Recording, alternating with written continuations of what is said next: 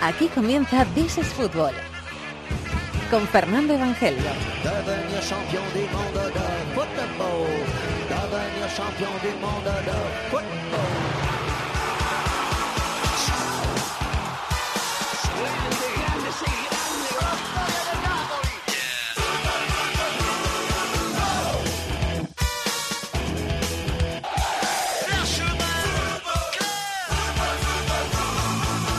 Bienvenidos al Rincón del Fútbol Internacional en la cadena COPE. This is Fútbol capítulo número 285 en unos minutos, bueno, dentro de un rato en realidad. Un oyente de este programa va a ganar una camiseta de Suecia 1958 en la Cooligan Cup. La penúltima camiseta que un oyente va a ganar en este programa de Cooligan, los amigos de Cooligan, escrito con dos O's y dos L's. Se escribe Cooligan, pero se dice Cooligan. Y esa tienda de camiseta retro le va a proporcionar al oyente que gane la Cooligan Cup de este mes esa preciosa camiseta de Suecia 1958. En este programa vamos a tratar, por supuesto, de buscar con los tres equipos españoles que están en liza los semifinales, las semifinales, mejor dicho, de la Champions, camino de la final de Cardiff y la semifinal para el Celta de Vigo de la Europa League en su vuelta contra el Racing de Game, camino de la final de Estocolmo. Pero en este programa además hay cosas buenas, cosas de fútbol, futboleras, las que nos gustan, que contar como el análisis del United Chelsea hecho por Maldini, Maldini Plus, que enseguida nos escucha, y escuchar a David Villa después de un golazo que marcó desde 50 metros en la MLS este fin de semana, y cosas malas, la vergüenza de lo que ha pasado en el Bastia Olympique de Lyon, o la vergüenza de un hincha fallecido en un campo de fútbol, otra vez en Argentina. Lo bueno y lo malo, y terminaremos con Tony Padilla explicándonos, que no es fácil, cómo son los playoffs de la Liga Belga y por qué ese playoff lo juegan equipos de segunda división. David de la Peña está por acá. Hola David, muy buenas. Muy buenas, Fer. Está Chatoy en la posición de productor del programa y Javier Rodríguez en la posición de director técnico del programa. Así que todo listo, aquí arranca el rincón del fútbol internacional en COPE, que se llama This is Football.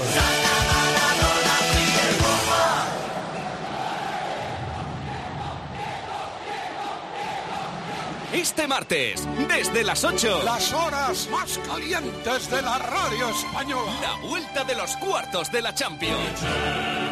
Partidos decisivos. Al rojo vivo. Real Madrid-Bayern. Esto empieza, Manolo. Leicester, Atlético de Madrid. Por banda izquierda, pisa la pelota. Paco González, Manolo Lama, Pepe Domingo Castaño. Somos tiempo de juego. Somos líderes.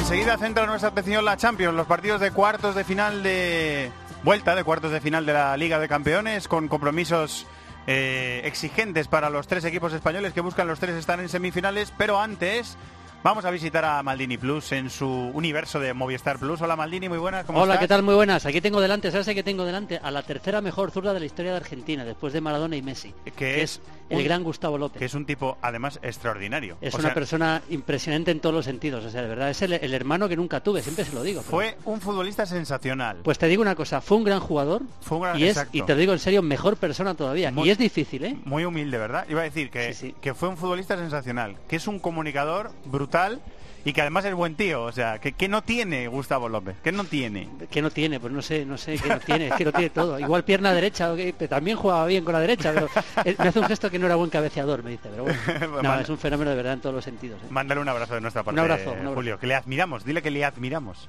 Eh, y admiramos también a Mourinho, sobre todo cuando plantea Sí. los partidos bien, que este fin de semana planteó el partido muy, aunque teníamos dudas cuando vimos la alineación, pero Mm. planteó el partido muy bien, ¿no? Bueno, yo creo que a mí me pareció fantástico lo que hizo Mourinho. Ya sabes que a Mourinho cuando hay que criticarle se le critica por muchas cosas, Correcto. algunas ajenas al fútbol o- o, ajenas a lo que es el juego. Pero cuando hay que decir que hizo que en Inglaterra le llaman masterclass le llaman de hecho Lineker puso un tuit diciendo masterclass y, y que, varios lo fue, que lo fue. fue una fue una clase maestra de, de estrategia futbolística de, de- de- a mí me parece que fue fíjate fue una transmisión muy muy bonita en, en Movistar Plus porque si esto y yo no estábamos de acuerdo y esa- eso siempre está bien de vez en cuando Estábamos- hay que discrepar, hay que discrepamos. discrepar. a mí me estaba pareciendo un partido fabuloso en- desde el punto de vista táctico del United Y a él no le gustó mucho, ¿no? y él no, él, él lo que decía, y, y es por supuesto totalmente respetable, él decía que era, era el Chelsea que estaba muy mal y yo le daba más mérito al United de por qué estaba tan mal el Chelsea. ¿no? Yo creo que fue el, el United el que consiguió anular al Chelsea. Pues, pues yo, Julio, os doy la razón a los dos. Mm. Porque, a- porque a mí me da la sensación de que, de que este Chelsea está ganando los partidos con piloto automático y está un poquito justo de fuerzas. Sí, me da la sensación a mí, cierto, ¿eh? Lo que pasa que a un equipo como el Chelsea conseguir anularle completamente hasta el punto Eso de no tirar ni una cierto. vez entre los tres palos con, detalles tácticos como por ejemplo el marcaje individual de Ander Herrera a, a Hazard o mira, ya sabes que Fellaini no es un jugador que a mí me entusiasme, ya lo sabes, ni, ni mucho menos, lo hemos comentado muchas veces, pero ayer en lo que en, el- en lo que le pedía a En lo que le pidieron, ¿no? que es el trabajo en el centro del campo, la presión, la intensidad, estuvo, hizo un partido sensacional, la verdad, Fellaini. Que yo creo que es un jugador que tiene que jugar más arriba para buscarle cabeza, pero ayer en, el pivote estuvo francamente bien. Yo creo que Mourinho es, es muy pragmático, lo ha, sido siempre realmente, y él sabe que, le faltan jugadores para, para dominar y combinar el partido y combinar la pelota con mucha velocidad, porque al final el medio campo era Pogba, que es muy bueno en lo que es, pero no es un futbolista para, para manejar la pelota y para combinar en corto. Fellaini, que es lo mismo, y Ander Herrera, que además le puso en ese trabajo Sí. de, de marcaje. Entonces él sabía que el partido se lo podía ganar anulando al rival más que jugando tú. Y es verdad que el, el United tira dos o tres veces a puerta. Tampoco es que sea una máquina de hacer ocasiones de gol, pero me parece que fue, si no llegó a un baño, pero sí fue realmente una- un Fue- repaso importante. ¿eh? bastante superior el United. sí, sí, Yo estoy de acuerdo en eso. Eh, organizó el equipo Mourinho, si yo no lo vi mal, en, un 4-4-2 que se ordenaba con Herrera un poquito tirado a la banda derecha, persiguiendo a Hazard cuando no tenía el, el equipo el balón. Y en esa labor, que habrá algún oyente que no viera el partido y estará alucinando. Sí, sí, Herrera le hizo un marcaje individual marcaje a Hazard. individual. Sí, sí, como aquel de Chico Flores a, a Xavi, ¿os Ah, acordáis? Es verdad, sí, Almería-Barça. con el Almería, sí. Sí, lo que pasa es que, claro, eh, esto provocó muchas cosas. Por ejemplo, como Ander Herrera se escoraba un poquito a la derecha para, para seguir a Hazard y, cuando tenían la pelota le buscaban a él, eso hacía que Valencia jugara prácticamente de extremo. Por eso parecía algo como tres centrales, pero no era así, porque Darmian no jugó de central, Darmian jugó bastante pegado a la banda izquierda. O sea, era, era una, una cosa muy asimétrica, digamos, con, con Ander Herrera un poquito en la derecha, muchos tramos, pero, pero y eso permitía que Valencia jugara prácticamente de extremo. Y bueno, eh, hay que recordar que no jugó Zlatan salvo el tramo final, con el partido ya 2-0 ya resuelto. Sí, que dijo el entrenador que estaba muy cansado y que le daba descanso. ¿no? Sí, yo es que creo que está priorizando, Sí, o por sí. lo menos me lo demostró, No, la no, Europa sin League. duda, sin duda. Es lógico que la Europa League eh, depende de sí mismo para si es campeón jugar la Champions. Y es verdad que con este resultado se ha metido bastante en la pelea por la cuarta plaza, pero eh, digamos que depende más de sí mismo en, el, en la Europa League, que ya es- tiene un buen resultado para meterse en semis, y que viendo los rivales que quedan tampoco hay un equipo súper poderoso, quizá el Lyon, ¿no? Pero vamos, no, no, no me parece que hay un, un rival, o sea, yo creo que es el súper favorito para ganarla, vamos. Eh, En Liga League. son seis partidos y en Europa League son cuatro. Sí, y- son menos. Sí, y además lo que te digo, que, que no, no- si dijéramos que es que quedan tres o cuatro grandes de Europa, pero es que lo que queda pues son buenos equipos, el Celta es Sí, un pero buen que, equipo, que pero puede considerarse favorito. pa- para mí súper favorito para ganarla, ¿no? Sí, o sea sí. que yo creo que hizo bien en, en reservar a Zlatan, ¿no? Eh, pues eso, que se organizó el, el equipo en 4-4-2 y que arriba Lingard y Rashford, Rashford estuvo extraordinario también. Esta- ¿eh? es que un jugador también que me entusiasma. O sea, es, es una de mis debilidades futbolísticas, eh, Marcus Rashford. Es que jugó de falso 9, se movió muy bien por arriba, es un futbolista que eh, se escuela muy bien a los costados, sa- sabe jugar realmente, sabe jugar bien de espaldas, luego técnicamente es bueno, marcó un buen gol, un buen pase de Ander Herrera, que por cierto también hay que decir que se lleva el balón con la mano eh, antes del pase. Sí, es mano. Es mano, pero bueno, eh, fue un gran pase luego después y la, y la definición de, de Rashford. El que no creo que jugara tan- a tan buen nivel, nivel es Lingard, creo que estuvo un poquito por debajo de su nivel. Sí. Y luego además los cambios también fueron, fueron acertadísimos. Metió a Carrick para reforzar el medio, ¿no? Claro, porque, porque el Chelsea mete a Fábregas y entonces lo que hace Mourinho es decir, bueno, pues tú metes uno más para jugar, yo voy a meter uno más para que no juegues, que es un poco lo que estaba. Y metió a Carrick ahí en el medio centro y Fábregas estuvo prácticamente anulado. Bueno, de hecho yo insisto, es creo que desde 2007 no se quedaba sin tirar entre los tres palos un Sí. partido de liga el Chelsea. Sí. O sea, se han pasado... Y, y no dio un pase dentro del área en Sí. todo el partido. O sea, que eso también- son nueve años casi, ¿eh? o ocho años. O sea, es una barbaridad, vamos. Sí, sí, es un, es un dato significativo. Que el Chelsea tuvo eh, hasta mala suerte porque se le lesionó Marcos Alonso en Sí. el calentamiento, ¿no? Es cierto, no estuvo Courtois también lesionado. Aunque Begovic yo creo que no puede hacer nada en los dos goles porque el segundo es mala suerte, le pega a un defensor eh, y cambia la trayectoria. Y es verdad que lo de Marcos Alonso obligó un poco al Chelsea a cambiar mucho porque empezó jugando, mantuvo la defensa de tres, eso sí, pero empezó jugando a Pilicueta de, la- de carrilero izquierdo. Luego al final lo cambió porque no le funcionaba y metió a Moses por la izquierda, Azpilicueta por la derecha. Luego al final acabó con defensa de cuatro, quitando a Moses y metiendo a Azpilicueta otra vez en la izquierda. Pero bueno, eso sí que le, le des- le descolocó bastante. Fue un partido tácticamente muy bonito no muy espectacular, la verdad, para el, para el no fue un partido muy muy muy vistoso, pero a mí me parece un partido que dejó muchas cosas. Eh, me deja, la última, Julio, me deja la sensación, eh, este final de temporada de la Premier, que hay liga, porque es que son cuatro puntos de ventaja. Es verdad que del Chelsea sobre el Tottenham, que les quedan seis partidos ambos, y es verdad que el Chelsea tiene cuatro en casa y dos fuera. Los dos fuera son Everton y West Brom, si no recuerdo mal, Sí. y, que el, y que el Tottenham tiene al revés, dos en casa y cuatro fuera. Pero estoy, estoy viendo al Tottenham eh, de Pochettino volando tan alto y, y al Chelsea tan justo que a mí me da Bueno. que pensar que hay liga. Lleva siete triunfos seguidos el Tottenham. Eh, es verdad que, que hay ligas, o por supuesto. También es verdad que el calendario es claramente más fácil el del Chelsea, porque el Chelsea, ayer lo repasamos con Sisto, no, en el partido no tiene, no tiene ningún enfrentamiento contra ninguno de los, de los equipos de arriba, digamos. El único es el Everton, mientras que el Tottenham tiene al Arsenal, el derby de del norte de Londres, y creo que tiene el Manchester Al- United. United también, sí. Tiene- Y los dos en casa. Y los, tiene dos partidos ve- verdaderamente, o sea, el calendario es mucho más fácil del Sí, Chelsea, pero es es, verdad. verdad. que cuando un equipo viene titubeando, que es verdad, y otro equipo viene lanzado, igual gana todos los partidos el Tottenham, es capaz de ganar los seis partidos. Y si es capaz de ganar los seis partidos el Tottenham, el Chelsea... Cu- cuidado que puede haber Cuidadín, ligas, ¿eh? Cuidado porque ya igual no puede tropezar mucho. Bueno, lo comentaremos, eh, está apasionante desde aquí a que Sí. termine la temporada. ¿Qué, Vaya- teni- qué tenéis vaya- de menú? Bueno, tenemos hoy tenemos em- empezamos la semana del clásico, vaya semana que tenemos para los futboleros, ¿eh? Sí. Cuartos de Champions, cuartos de Europa League y Madrid-Barça para, para cerrar la semana. Sí, señor. Tenemos, eh, bueno, tenemos, sabes que ya te conté que estuve en Doha haciendo una entrevista con, bueno, más que una entrevista es una charla entre los tres. Xavi Laudrup, ¿no? Xavi Laudrup y yo hablando de los de los clásicos y yo le voy preguntando cosas, ellos van sacando sus ideas y sus recuerdos y hoy sacamos en Fiere Maldini 12 minutos un poco como aperitivo para lo que va a ser el, programa resumen, que se va a emitir varias veces durante la semana. Vamos a hacer eso, vamos a analizar tácticamente con Gustavo López eh, lo que fue el marcaje de Ander Herrera sobre, sobre Hazard. Ah, qué bien. Vamos a hacer un análisis táctico del partido que merece mucho la pena y vamos a recordar, como hicimos el otro día, el partido de ida, ahora es el partido de vuelta de la primera eliminatoria entre Madrid y Bayern del 76. El partido de vuelta que se jugó en el antiguo Olímpico de Múnich, donde los Juegos del 72, y que ganó el, el Bayern con dos goles de Torpedo Müller y es como se define la primera eliminatoria de lo que para mí, yo lo dije el otro día, es el gran clásico europeo, que es el Madrid-Bayern. Sí. Así que es un, un partido histórico, expulsan a Mancio, es un partido que deja muchas cosas para el recuerdo. Eh, bueno, lo, lo seguiremos. Eh, esto está tan apasionante que el sábado hay un Chelsea-Tottenham, que no lo he dicho, se me, se me de ha pasado. semifinales de Copa. de semifinales de Copa en, en Wembley que se van a enfrentar y que yo creo que el Tottenham llega favorito al partido. O sea que Pues va- sí, sí, sí. Puede ser el aperitivo de lo Vamos. que sea el final de liga, sí, sí. vamos a ver. El otro es eh, United- el City Arsenal. eh, City Arsenal, exacto. exacto. Vaya semifinales, ¿eh? City Arsenal. Sí, sí, muy preciosas. Las, sí, espectaculares. las seguiremos. Creo que las da Teledeporte las dos. Así que las seguiremos.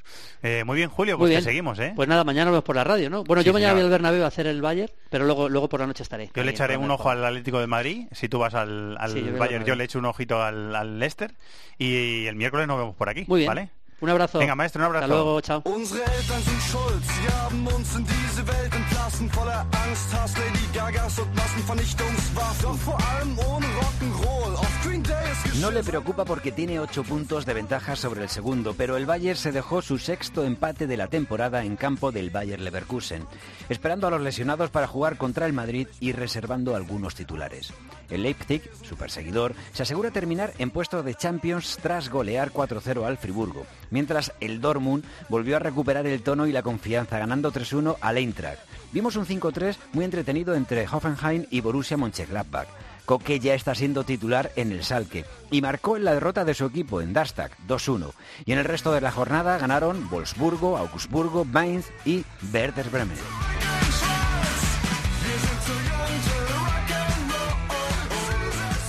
Y en la sección de fútbol alemán hay que hablar del Bayern, por supuesto, rival del Real Madrid en la Champions. Ha habido en los últimos tiempos una voz eh, muy acreditada para hablar del Bayern. Un compañero, compañero todoterreno, que además de periodista, de comunicador, es otras muchas cosas. Ha sido medallista olímpico, eh, ha sido deportista olímpico, eh, ha participado en unas Olimpiadas y siempre es una referencia para hablar de fútbol. Es muy futbolero y a nosotros nos da mucho placer siempre escucharle. Y nos está escuchando Martí Perarnau. Hola Martí, muy buenas. Hola, ¿qué tal? Un placer hablar con vosotros, como siempre. ¿Cómo estamos? ¿Todo bien? Todo bien, gracias a Dios, sí. Eh, a los, dedicado a los muchos quehaceres que, que tienes. Lo de escribir Al- libros... Le, le al has- libro. Le, ha- le ha- le has, le has cogido el truco, ¿eh? A escribir libros. Le has Sí, cogido el gustillo, ¿eh? El gustillo, más que el truco. El truco no, el truco no se lo pillo. Pero le he cogido gusto, sí. Y ahora ya sabes que estoy con el, con el libro de la evolución de las tácticas desde Uh. 1860 y bueno, pues estoy ahí en un, en un pozo sin fondo metido, pero, pero bueno, Qué buena, disfrutando. qué buena pinta tiene eso, Martín. Tiene muy buena ya pinta. veremos, veremos si soy capaz de encontrar luz. Sí, seguro que sí, seguro que sí. Eh, Martí, han, cambiado algunas cosas en el, en el Bayern desde que lo entrena Pep, ahora que lo entrena Carleto. No sé si lo estás siguiendo, si estás, si te Sí, sí, sientas sí. con gusto este año a ver tranquilamente a, a este Bayern y a encontrarle diferencias con el que veías de muy de cerca con Pep. Sí, sí, lo he estado, lo he estado siguiendo con intensidad, con intensidad. Eh, incluso estaba hace pocos días en, en Múnich, hace dos o tres semanas, viendo entrenamientos, etcétera. O sea que sí, lo he seguido con, con mucho interés. Eh, ha cambiado, lógicamente, como, como cambia cualquier equipo cuando, cuando cambia su entrenador, sobre todo entrenadores de tanta personalidad como, como Guardiola y Ancelotti, ¿no? Ha cambiado en algunas cosas se, ha- está un poco más sólido, más parecía un poco más sólido, en otras un poco más frágil y en una mm, se mantiene, digamos, sin variaciones, que es en la epidemia de lesiones, ¿no?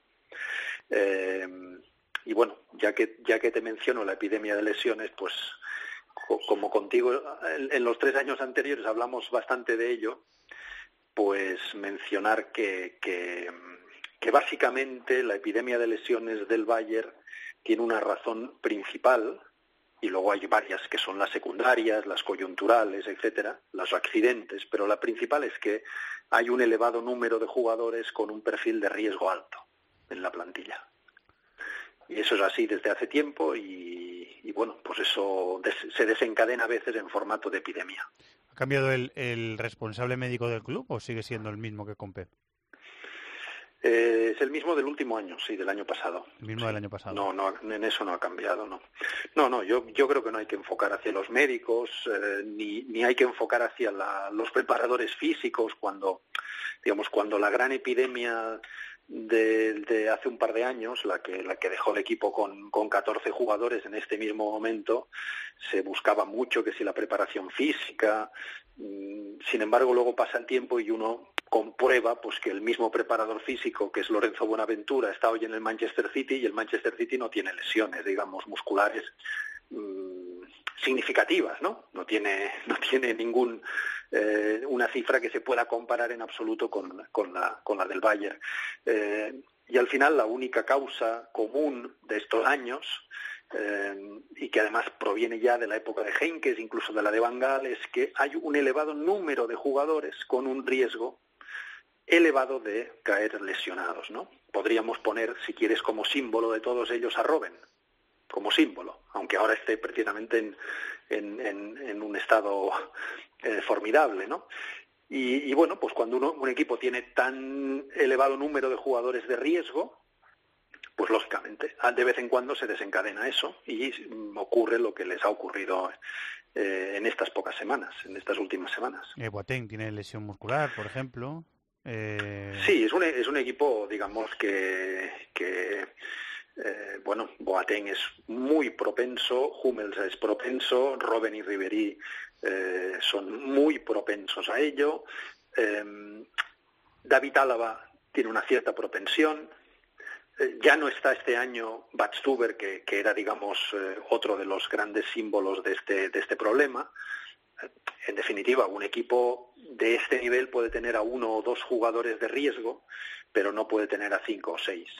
O no debe tener a cinco o seis. El Bayern los tiene y va teniendo ese problema de manera, de manera repetitiva eh, mientras siga teniendo a estos jugadores.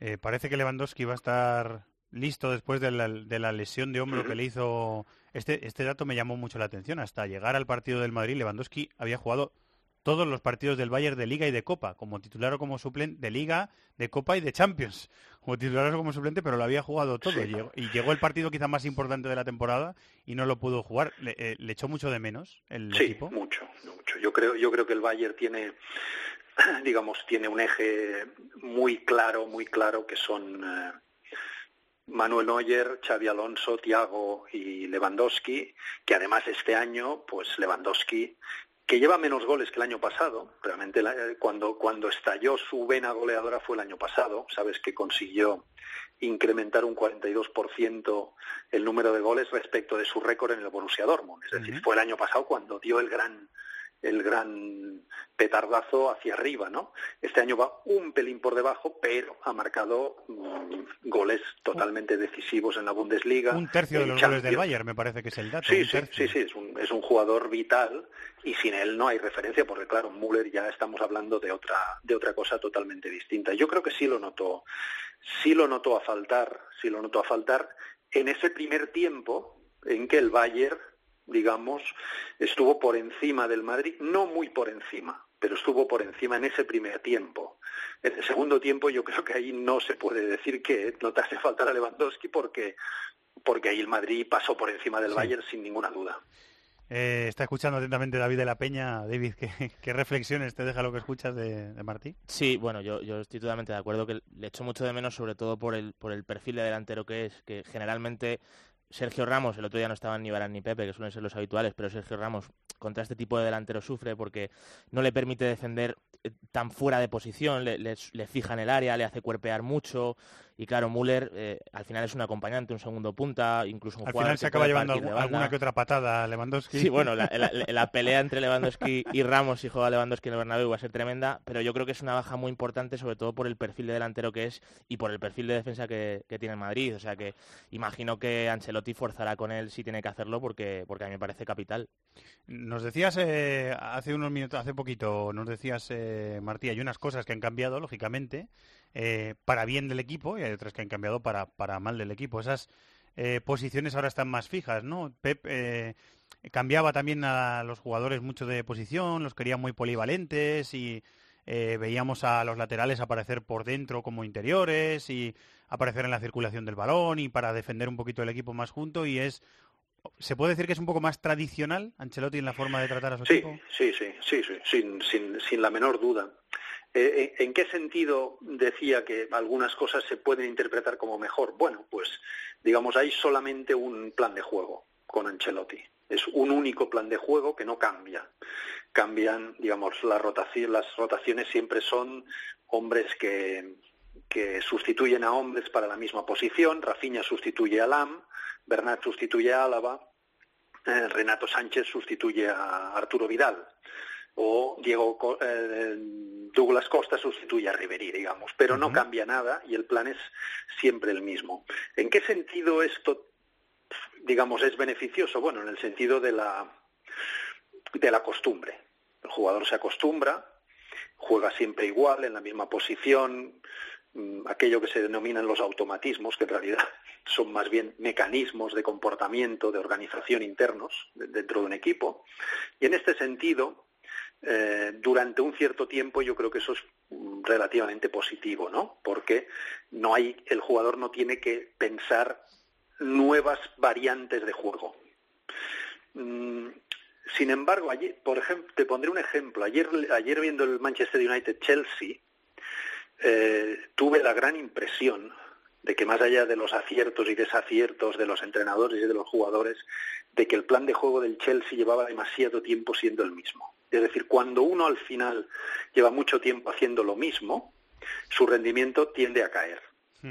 Eh, bueno, entonces eh, creo que el rendimiento del Bayern en este sentido, pues ha ido, eh, ha tenido una, una buena solidez durante un buen periodo y ahora mismo encuentra faltar pues la riqueza de la versatilidad que tú mencionabas de los años anteriores. Era un equipo como le ocurrió en la final de Copa Última contra el Dortmund, con Guardiola, pues que salía con tres planes de juego estudiados y trabajados durante la semana, tres planes de juego diferentes, que aplicaban en función de lo que iba a hacer el rival y de lo que el rival hacía en cada momento. Entonces los jugadores estaban pues ya acostumbrados a que pues a lo que veíamos con Lam, con Kimmich, con Álava, ¿no?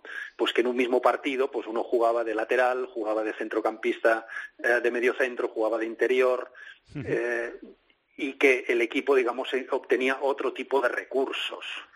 Yo creo que ahora mm, sí les veo con esa carencia de, ese- de ese- de esos recursos tácticos que tenían el año anterior.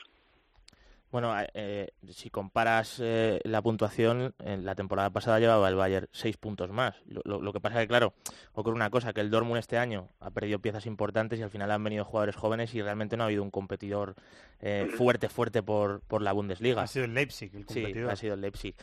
Y bueno, yo, lo cierto es que si, si, ves en global el año del Bayern, yo, yo, creo que han tenido un tramo bueno de tres meses cuando han vuelto de, invierno, pero, pero en líneas generales no ha llegado a fluir de verdad el equipo, salvo esos dos tres meses, que la verdad es que ha estado francamente bien. Y yo creo que cuando ha llegado un enfrentamiento contra un equipo como el Real Madrid, que ya no solo tiene una gran plantilla, sino que Zidane ha conseguido tener un plan de juego claro, tienes un centro del campo establecido y, realmente era un rival de entidad, el Bayern, sobre todo en la segunda parte, se vio realmente sometido. De hecho, el resultado me parece corto. Eh, ¿Cómo estás viendo la, evolución, el crecimiento, la importancia del director de orquesta? Eh, del juego ofensivo del Bayern, de Tiago Alcántara? ¿Cómo lo estás viendo? Bueno, Tiago yo creo que ha hecho una, una muy buena temporada, ¿no? La temporada que se esperaba que se esperaba de él desde el primer día. Lo que ocurre que, bueno, Tiago tuvo dos lesiones gravísimas, eh, ambas por traumatismo, cosa que a veces se olvida cuando se habla, oh, Tiago, no sé qué, no, a Tiago le rompieron un tobillo de una patada y cuando se había recuperado al cabo de un año le rompieron una rodilla de otra patada. Sí que quiero decir que no es que no es que se lo hiciera porque es frágil, sino que se lo rompieron. Se, lo hicieron. se, lo hicieron. que se lo hicieron. Eh, el tobillo y la rodilla. Y bueno, y el tercer año, el año pasado, pues fue el año de volver. Recordáis su, su famosa película documental, el 371, los 371 días de baja.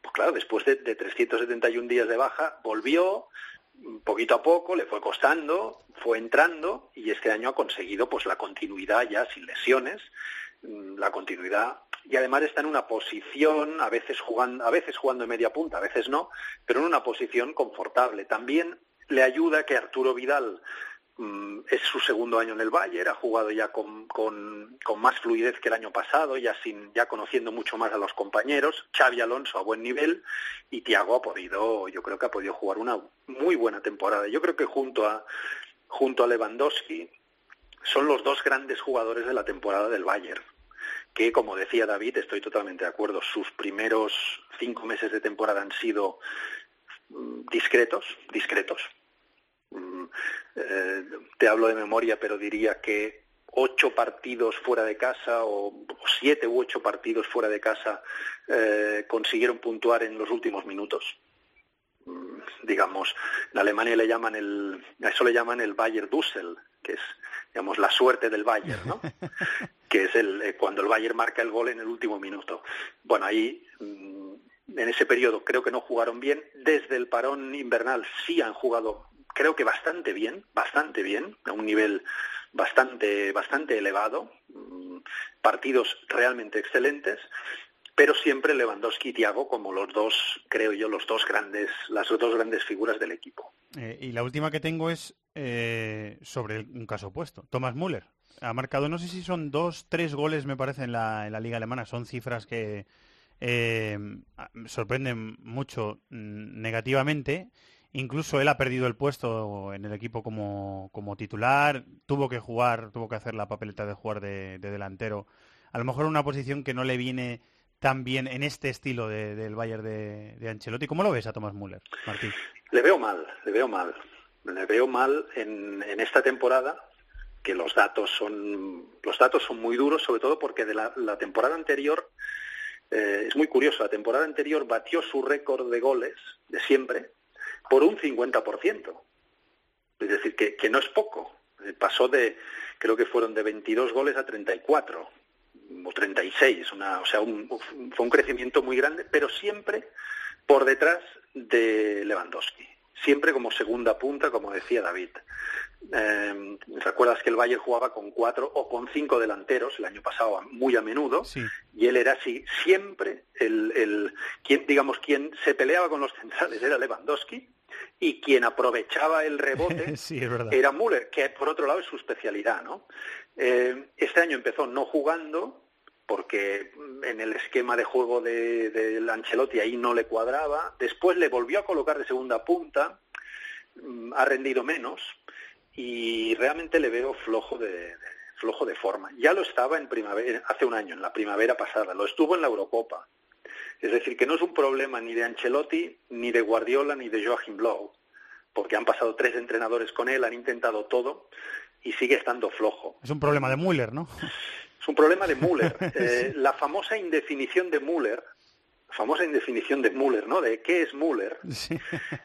Mm, creo que se está girando en su contra. Sí, puede ser. Porque esto no, como te digo, no es de hace 15 días. Si fuese de 15 días, pues son los estados de forma. Llevamos, llevamos así a- aproximadamente 15 meses.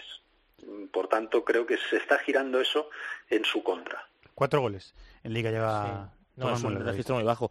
Yo creo que también eh, Guardiola le potenció en el sentido de lo, de lo que dice Martí.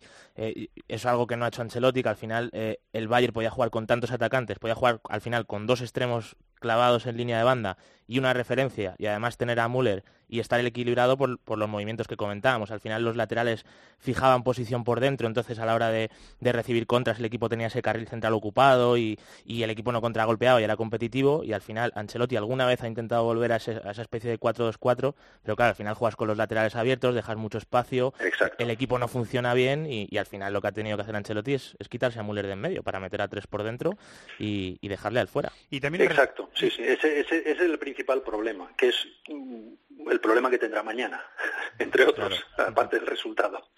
Y, y también iba a decir simplemente que, que respetar los galones del equipo, porque Robben y Ribery tienen la, la titularidad eh, ganada y eso no se pone en duda con, con Ancelotti. Él ve más a Xavi y a Vidal como, como conductores en el medio o como sostenes en el medio y a Thiago por delante, Sí. con lo cual eso a Müller le deja menos espacio. ¿no? Claro, mañana, mañana tiene con Lewandowski, pues Müller en principio no tiene sitio, digamos, en ese esquema, en ese esquema clásico de Ancelotti, de laterales, laterales por fuera, eh, intentar llenar el centro del campo con los tres del medio, en principio no tiene, en principio no tiene, no tiene sitio, ¿no?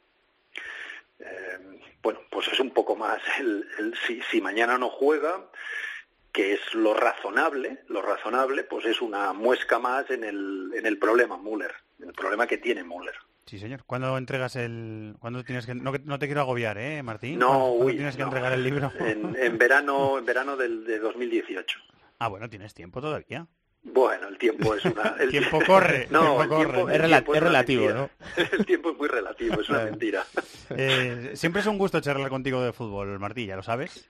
Lo Eh, mismo digo. Pero te lo decimos siempre que, que podemos. Muchísimas gracias, ¿eh, maestro? Muchas gracias a vosotros, un abrazo. Gracias, Martí, un abrazo.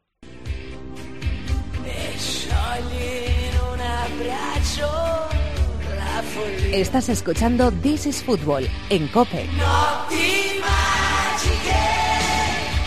Todo un club pendiente de un tobillo, el izquierdo de Dybala, maltrecho por el patadón que le metió Montari. Su equipo, la Juve, ganó 0-2 en campo del colista con doblete de Higuaín y ya pone 8 puntos de por medio con la Roma, que se quedó en un 1-1 en casa con el Atalanta. Además, en la jornada típica de Sábado Santo, vimos un derby de Milán muy emocionante, que el Inter iba ganando 2-0 y que el Milán empató con un gol de Zapata en el minuto 97, que necesitó de ser visto por la tecnología de gol. El Nápoles está en forma y se acerca a la segunda plaza tras ganar 3-0 a Udinese con un gol de Callejón. Y en el resto de la jornada de sábado ganaron el Sassuolo y el Cagliari. El Empoli rompió una racha de casi tres meses sin perder, venciendo en Florencia 1-2. Y hubo tres empates más. 2-2 el Genoa Lazio, 1-1 el Torino Crotone y 0-0 el Palermo Bolonia.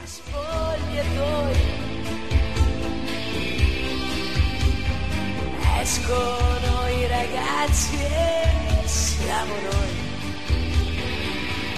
Bueno, del rival del Madrid al rival del Barça, la Juve, que ganó 3-0 en la ida eh, y que tiene, como decía la crónica de nuestro querido Roberto Pablo, eh, todos pendientes del tobillo de Dybala, que le metió Muntari un patadón tremendo, David, ¿eh? Sí, Se enfadó pero- muchísimo el argentino. Sí, se enfadó. Yo creo que viendo la jugada, eh, lo lógico es que esté, porque al final es, una, es un golpe, es una contusión, que es no es lo mismo que si tienes una torcedura. Sí, Si le, tienes- le quitaron, Alegri dijo, dijo, fuera, fuera, fuera, fuera, sí, sí, Fuera. déjate de líos. Fuera y ya veremos Sí, luego. Sí, o sea, evidentemente es una patada fuerte, pero bueno, no se le tuerce el tobillo, que al final eso es lo que más tarda en Sí, pequeña distensión, recuperar. dijo Mm, Alegri después sí. del partido. O sea, Bueno, pues- un mínimo es 15, Sí, ¿no? Yo, Podemos- yo, yo- yo creo, viendo la jugada, luego nunca, lu- luego nunca se sabe, pero, pero lo cierto es que es que lo lógico es que esté, así que... Sí, ya se entrena con el equipo hoy, entrenado, o sea que- o sea que, bueno, es- desde luego sería una baja bueno, tremenda muy sensible, para sí. Juventus.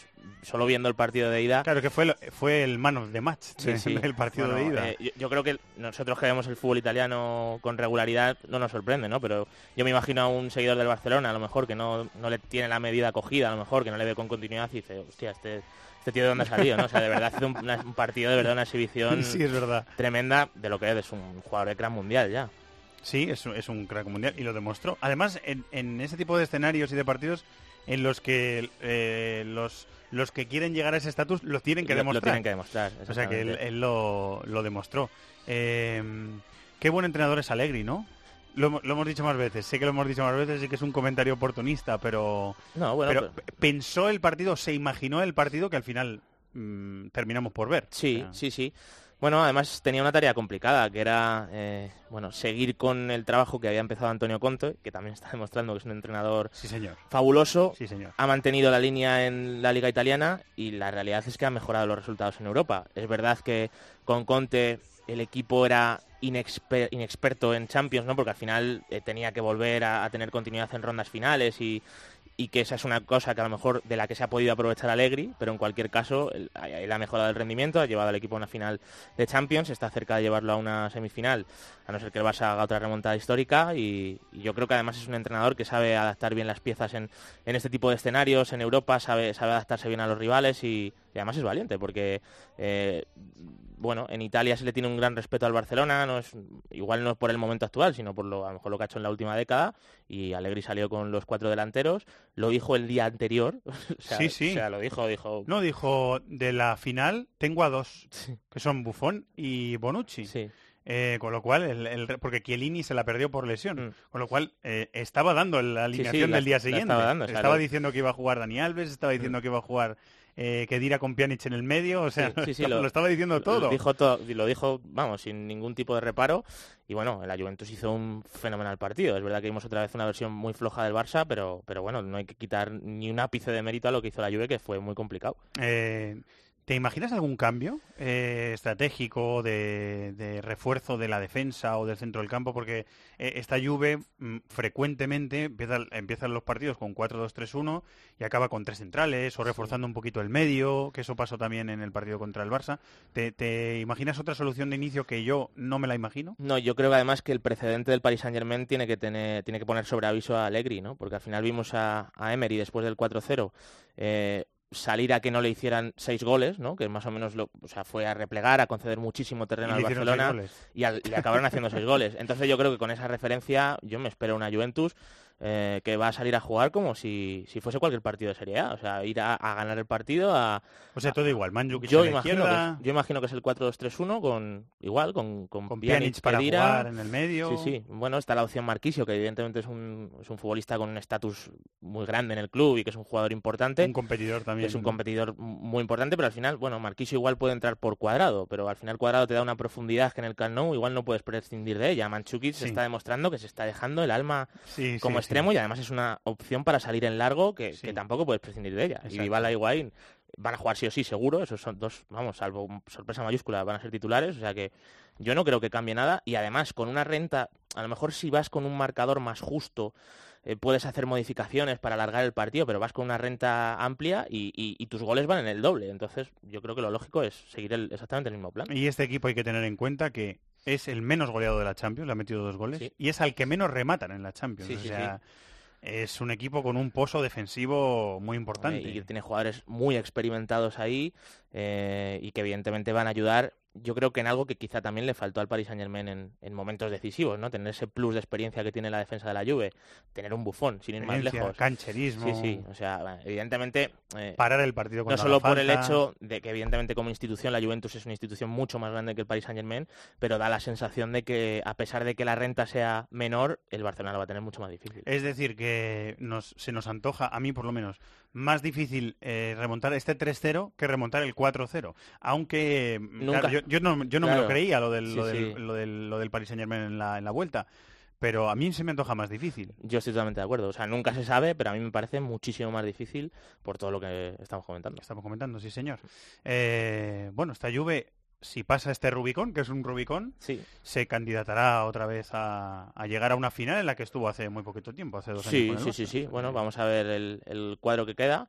Pero bueno, evidentemente la Juve le puede mirar perfectamente de tú a tú a, a los que pasen de las eliminatorias Atlético de Madrid, Leicester y Borussia Dortmund Mónaco y bueno, por supuesto también de la, del Real Madrid Bayern Múnich, a pesar de que sean dos rivales de más categoría, o sea que indiscutiblemente y además es algo que el club eh, lo hemos venido hablando muchas veces con Enrique González, o sea, el club desea esa, esa Copa Europa. Sí, sí. Además es un equipo, me parece que es el equipo que más finales de la Champions ha, ha perdido, de la Copa Europa en general, ha perdido en toda la historia. O sea que es como un objetivo que tiene ahí parecido a lo que le pasa al Atlético de Madrid, ¿no? Sí, señor. O sea que, que sí, esa ilusión la va a tener y, y, por supuesto hay que ponerle entre los candidatos. Motivación máxima y lo contaremos en tiempo de juego el miércoles. Desde las 8 y 5 a las 9 menos cuarto es el partido. Vamos a Inglaterra, venga.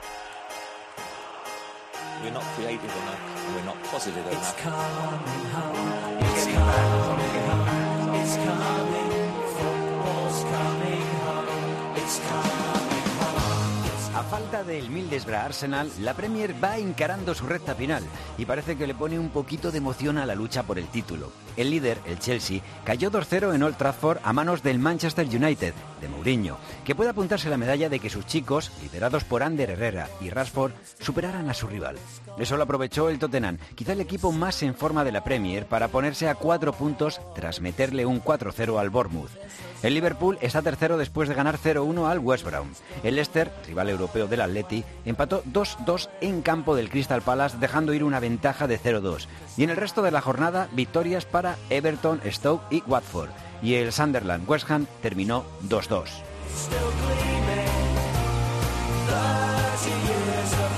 Turno para el rival del Atlético de Madrid, del Leicester City. Vamos hasta Inglaterra con nuestro entrenador, eh, Pep Clotet. Hola, Pep, muy buenas, ¿cómo estás? Hola, muy buenas a todos. ¿Le puedes contar, por favor, a los oyentes de DC Fútbol qué estás haciendo ahora mismo?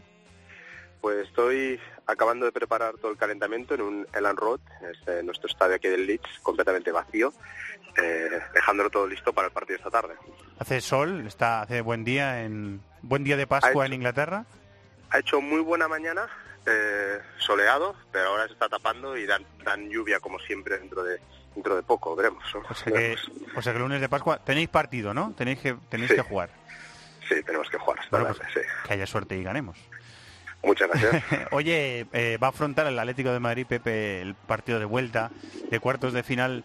Eh, meterse tres veces eh, de cuatro en semifinales de la Champions es, es una gesta que, que puede conseguir el equipo del Cholo. Y el resultado es mínimo. Eh, 1-0. Eh, eh, ¿Te dio la oportunidad de ver el partido de ida? ¿Pudiste ver el partido del Leicester en el Calderón? Sí, lo seguí, lo seguí y de hecho yo soy un gran admirador de, de lo que de lo que hace el Atlético Madrid porque creo que, que está fundamentado mucho en valores, en sacrificio, en, trabajo, en entrega, en, en colectivismo y que son valores que, que muchas veces el fútbol hoy en día se aleja de ellos y en cambio ellos los mantienen y les da resultados, pues es un, es un equipo que, que, me gusta ver mucho. Me quedé con la sensación de que este Atlético de Madrid, en, en eliminatorias anteriores, contra el PSV, contra el Leverkusen, eliminatorias en las que ha tenido que llevar la iniciativa, se, se le ha enfrentado un rival cerrado que le, que le cedía el balón y le decía, ven, ten la iniciativa tú, ven y atácame. Ese tipo de partidos al Atleti le, le, le costaban mucho en, en otros años. Y este año, a principio de temporada, el equipo empezó a jugar mejor, ahora estaba jugando de una forma un poco más eh, tradicional, acorde con su estilo, eh, con su estilo, el que más le hemos visto al equipo del Cholo Simeone, pero contra el Leicester, eh, yo creo, Pep, que lo, que lo hizo muy bien el Atlético de Madrid contra un rival eh, cerrado. Le tiró seis veces en seis remates en los primeros 15 minutos, con intensidad, uno o dos toques, atacando. A mí me gustó mucho el Atleti de la primera media hora de partido. Sí, yo creo que sí. Yo creo que es un equipo que, que tiene esas bases de, una defensa muy sólida, de un, de un, de un trabajo por parte de, todo el equipo muy bien instauradas y que en los partidos en los que tiene que dar el paso este más, o este año que lo, teniendo, lo está teniendo que dar el paso este más de, de tener que construir y parecía que que anteriormente eh, aquí mostraba un poco más de carencias, yo los, los veo cada vez mejor. Por eso te digo que, que soy un gran admirador porque veo que que, que, el Cholo ha sabido eh, transmitir una filosofía, ha sabido encajar unas bases, sobre todo a nivel defensivo, a nivel de trabajo, y que les da mucha consistencia, y luego poco a poco mejorar de los errores y, ir plasmando ese fútbol también de intensidad, la misma intensidad que tienen en defensa, la, saben imponer también con el balón, con mucho criterio, y, y, y es, y es bonito de ver. eh. Para, para mí, y además tienen, siguen manteniendo un poco de, de clave, estar muy bien también a balón parado, y les hace poder competir muy bien, ¿no? De hecho, el partido, como tú decías, fue un partido muy vibrante, aunque el resultado no, fue, no fuera eh, más favorable al Atlético Madrid, pero sí que creo que es un muy buen resultado.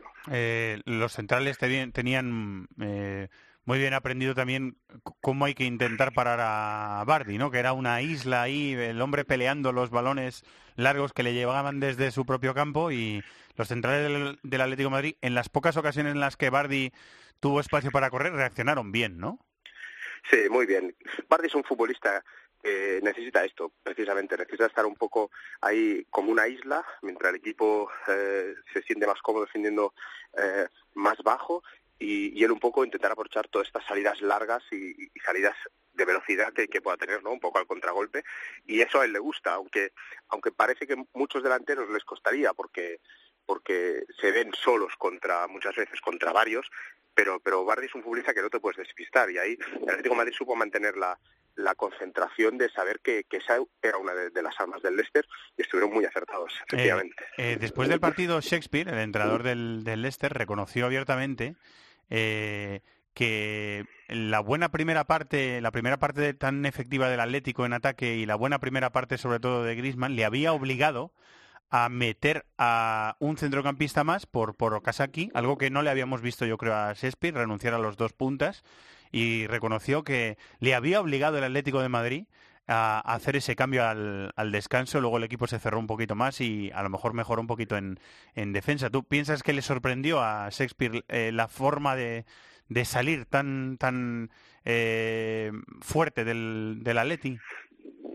Bueno, evidentemente el hecho que él, que él lo, lo comentara, evidentemente que sí que puede decir que, le sorprendió. Pienso que no debería haberle sorprendido. Pienso que, que, todos tenemos conocimiento suficiente, conocimiento suficiente del fútbol como para saber que Atlético Madrid, eh, si se encuentra cómodo eh, y, es un partido que tiene muy bien trabajado y que tiene las cosas muy claras, te va, te va a poner muchísimos problemas y que no es lo mismo jugar contra un rival en la Premier que jugar contra un Atlético Madrid.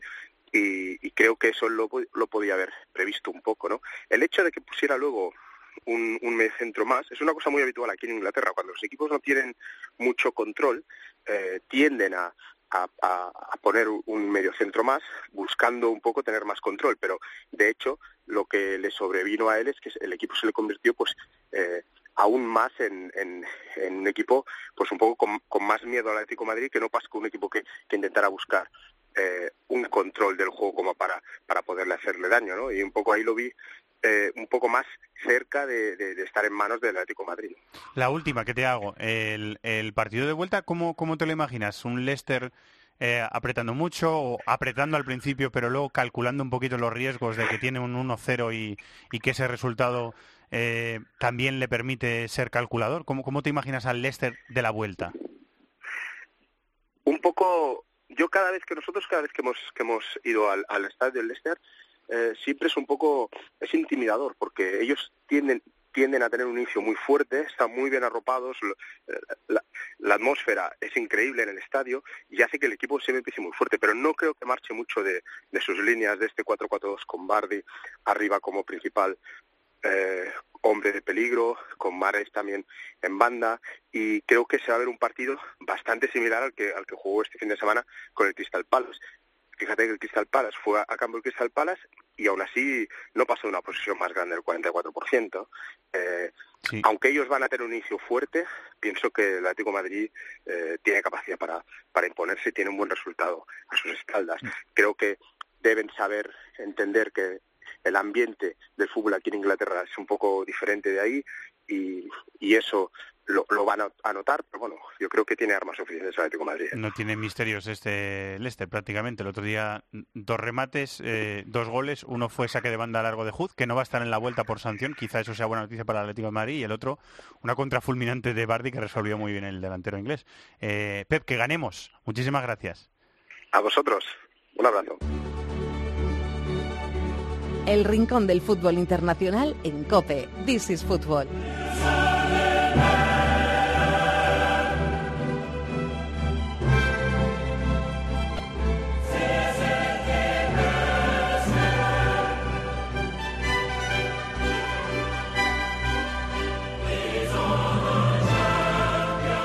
Eliminatoria que nos queda de cuartos de final de la Champions que se tiene que resolver en Mónaco después del Dortmund 2, Mónaco 3. Nuestro cibercafé con David de la Peña que estaba sigue por aquí, hablando de fútbol como siempre. En Valencia, Miquel Moro, hola Miquel, muy buenas. Muy buena vesprada. En Madrid, Carlos Mateos, hola Charlie, muy buenas. Hola, muy buenas, ¿qué tal? ¿Cómo El- eliminatoria marcadísima por lo que le pasó al Borussia Dortmund cuando salía, encaraba la, la recta al salir de su hotel de concentración a unos 10 kilómetros de- del estadio, a las, eso de las 7 de la tarde, menos de dos horas antes de jugar el partido, y de repente hubo tres explosiones que afe- afectaron al, al autobús en el que iba el equipo. Se rompió un, un poquito de la, de la luna trasera, donde iba sentado Mar Bartra al lado de, la, de esa luna trasera del autobús, de la parte trasera del autobús. Eh, y Bartra tuvo que ser hospitalizado, intervenido quirúrgicamente. El partido se aplazó un día, aunque se debió aplazar más, pero se aplazó un día y lo ganó el Mónaco 2-3. Marcadísima la eliminatoria por, por ese hecho, ¿no? Hombre, indiscutiblemente, ¿no? Ya no solo por el hecho de la baja de Bartra, sino, bueno, pues el impacto anímico que tiene que, su- que sufrir eh, un, un equipo de fútbol que tiene que vivir esta situación tiene que ser, bueno, tremendo, ¿no? Eh, No, no estás en condiciones para jugar. Yo creo que no. O En sea, es- en- en esos momentos. Yo estoy totalmente de acuerdo. Evidentemente entendemos que el calendario es el que es, que hay pocas fechas, que eh, modificar esto te va a hacer modificar todo lo que venga después del calendario de semifinales y demás, pero, pero es un Miquel es un hecho de fuerza mayor, ¿no?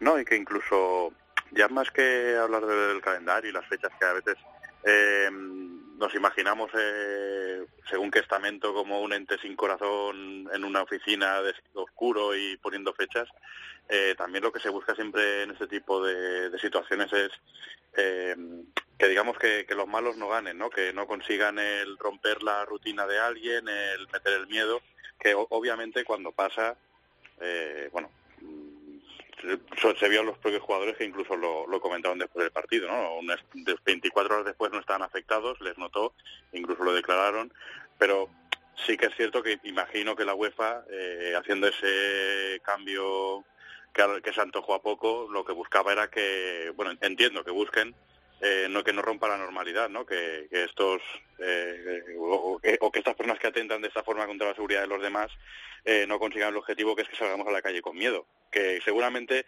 debió ser un plazo mayor, pero entiendo que se hizo con, esa con esa intención. Sigue abierta la, la investigación sobre eh, la autoría de, de ese atentado, que al final es un atentado, eh, que si llega a suceder un segundo antes, ha dicho la, la policía que se está, eh, o el sector de la policía, el departamento de la policía que se está encargando de la investigación, si, si hubiera sucedido un segundo antes, estaríamos hablando de una tragedia mucho, mucho mayor.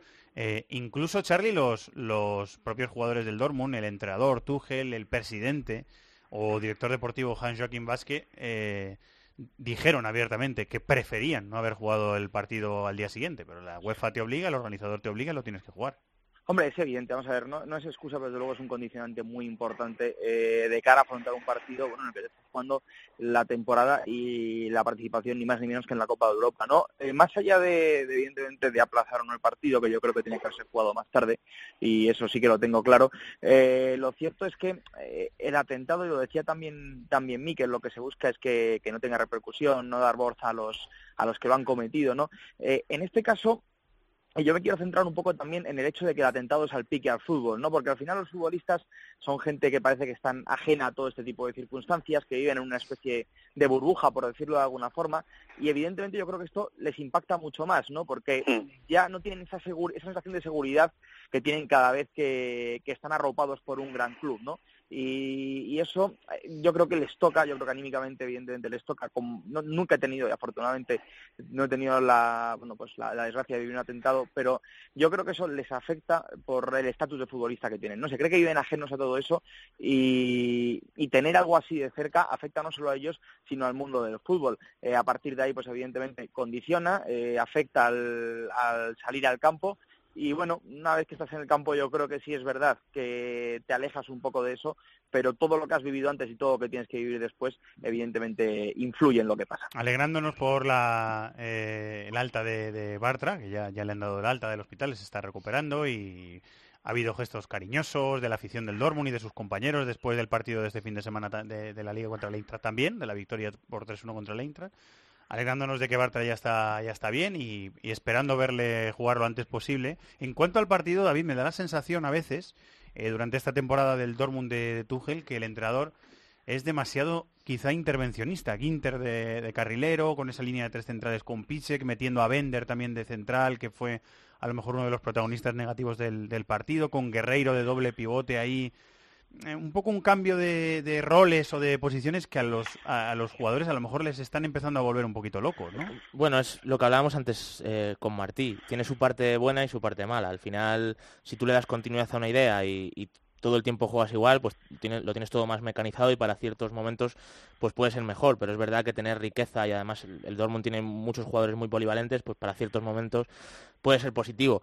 A mí me queda la sensación, sobre todo, eh, de que el Dortmund no está jugando al nivel que se esperaba por lo que hemos comentado antes, que al final han sido muchos cambios, han sido muchos jugadores jóvenes los que han llegado, ha perdido piezas muy importantes. Eh, las lesiones de Royce, que a mí me parecen fundamentales, porque creo que es el mejor jugador del equipo, diría que de largo, aún estando Aubameyang. Y yo creo que todo eso, eh, pues evidentemente, ha- hace muchísimo daño. Y luego aparte que habría enfrente un Mónaco que es todo lo contrario, o sea, tiene muy claro a lo que juega y luego que tiene tres o cuatro jugadores que son una barbaridad. Eh, del otro día destacó muchísimo Mbappé, que bueno, o sea, tiene recorrido para ser lo que él quiera en el fútbol, al final se suma todo, sale un partido ajustado, pero te acaba ganando el rival y, y yo creo que quizá pues tuvo más ese punto de mérito que tiene el Mónaco en la temporada que está haciendo. No somos sospechosos, ¿eh? en este programa estamos hablando del Mónaco desde agosto y es el probablemente el equipo de- de- del año en Europa. Eh, no, no es, yo creo que no es exagerado decirlo. No, y, y fijaos también que a lo largo de, de esta temporada también hemos eh, dejado pequeños apuntes de que el Dortmund no, de- no era un equipo que desde luego defensivamente estuviera destacando en cuanto a, a solidez efectividad y justamente encontrarse en- con el equipo que mejor estaba atacando Europa, pues bueno, podía suponer eh, o, o- o podía presentarse esta situación, ¿no? De que eh, a intercambio de golpes ellos podían salir ganando. Eh, No, remata creo- Charlie. Sí, no, yo simplemente quería decir del, del partido que evidentemente no, es cuestión de suerte, pero es verdad que, los goles llegan como llegan, ¿no? Uno en fuera de juego, otro en propia puerta, otro en un fallo de pise. Bueno, al final eh, una eliminatoria de este estilo, eh, si encima le das facilidades a un equipo como el Mónaco que tiene esa facilidad para hacer gol, pues evidentemente te, te, te- te hace pues sufrir luego eh, como le pasó al, al Borussia de Dortmund, ¿no? que al final tuvo que ir bueno pues casi viniendo desde atrás y por lo menos bueno rascó un 2-3 que aunque yo creo que ahora mismo el favorito es el Mónaco por el, por el resultado deja relativamente abierta la eliminatoria. Eh, hay que poner también un poco en contexto el partido de vuelta ¿no? con respecto a lo que pasó el pasado fin de semana. Royce eh, jugó contra, contra el Eintracht de Frankfurt, lo decía David, es un hombre importantísimo y lo puede ser en ese partido de vuelta y el Mónaco, bueno, la verdad es que sufrió para ganarle al Dijon con dos lanzamientos de falta. Yo le recomiendo a la gente que los vea de Sí. Falcao. El primero pega en la escuadra exactamente y luego la empuja a la red mirar y el segundo es un golazo de falta escandaloso del, Que, que le, di- que le dice Falcao al portero por dónde se lo va a tirar y se lo tira por ahí. Es un, es un gol es un gol impresionante no entonces bueno eh, también pues a ver si eso vamos la, sobre todo la presencia de Royce que es lo que puede hacer cambiar un poco el, el devenir de la eliminatoria con respecto al partido de ida. Eh, Fabiño no estará porque vio tarjeta y acumula suspensión. Y vamos a ver los jugadores que puede recuperar el, el Dortmund y poner Tuchel para un partido abierto, con goles, entretenido, que es lo que nos imaginamos que puede ser el partido en el Luis II de Mónaco. Bueno, pues lo seguiremos el miércoles, al mismo tiempo que el, eh, el Barça Juve, va a ser ese Mónaco Dortmund y sabremos cuál es el cuarto semifinalista de, de esta Champions League. Muchas gracias compañeros, gracias Miquel, Un abrazo para todos. gracias como siempre Charlie. Gracias a vosotros un abrazo Seguimos aquí en is Fútbol, venga. Este miércoles desde las 8. Todo preparado. Vive con nosotros la emoción del fútbol. Es el momento. La vuelta de los cuartos de la Liga de Campeones. Fútbol Club Barcelona Juventus. Partidazo en Barcelona. Solo puede quedar uno. Vete a saber en qué acaba esto. Paco González, Manolo Lama, Pepe Domingo Castaño. Somos tiempo de juego. Somos líderes. Todo el fútbol internacional cabe en This is Fútbol. On veut faire de moi ce que je suis pas. Hum, hum. Mais je poursuis ma route, je me perdrai pas, c'est comme ça.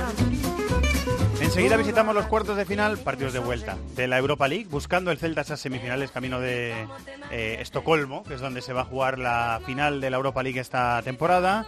Pero antes un pasito, una visita al fútbol francés eh, con el compañero de Bein Sports, Alem Valnegri, como siempre. Hola Alem, muy buenas, ¿cómo estás? Muy buenas, Fernando. Muy bien, ¿y vosotros? Pues aquí un poquito entre asombrados, aunque no tanto, hay que decir, indignados por lo que hemos visto este fin de semana en el, en el Bastia Olympique de Lyon. Solo tres días después de que el partido del Olympique de Lyon en casa contra el Besiktas en, en Europa League eh, se tuviera que retrasar su inicio, no sé si fueron tres cuartos de hora, 40 minutos. Bueno, solo tres días después de eso resulta que el Bastia Olympique de Lyon, que no se debió jugar, se jugó solo la primera parte.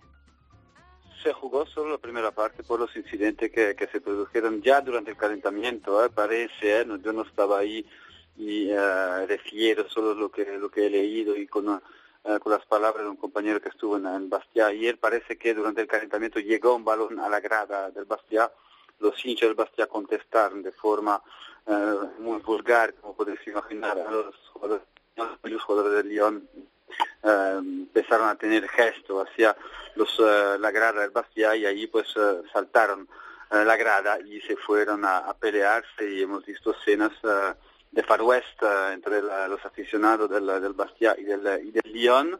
Em, los eh, jugadores del Lyon eh, se negaban en jugar la, segunda la- el inicio del partido, pero Jean-Michel Aulas, pues eh, el presidente del Lyon, pues estuvo ahí em, motivando a su equipo y convenciéndolos de jugar el partido. Se jugó la primera parte, donde no hubo ningún incidente absolutamente, hasta que eh, al final de la primera parte Antonio López que se dirigía hacia los vestuarios se encaró con una persona de la seguridad del Bastia y ahí pues eh, se produjo lo que se había producido durante el calentamiento, un enfrentamiento físico y, a partir de ahí pues decidieron suspender el partido.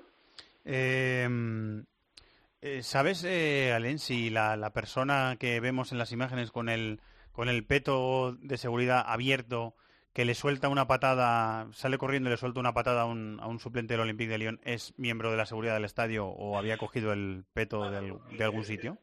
Ma teóricamente sí, es uno responsable de la, de la seguridad. ¿eh? Esto, eh, esto es lo que eh, las informaciones que nos han, nos han llegado, no hay confirmación de que sea la, la persona responsable, pero parece que es una persona de la, de seguridad, como hemos visto los que tenían el petro atrás de la, la portería eh, antes del partido, que teóricamente hacían parte de la, de la seguridad eh, para este partido.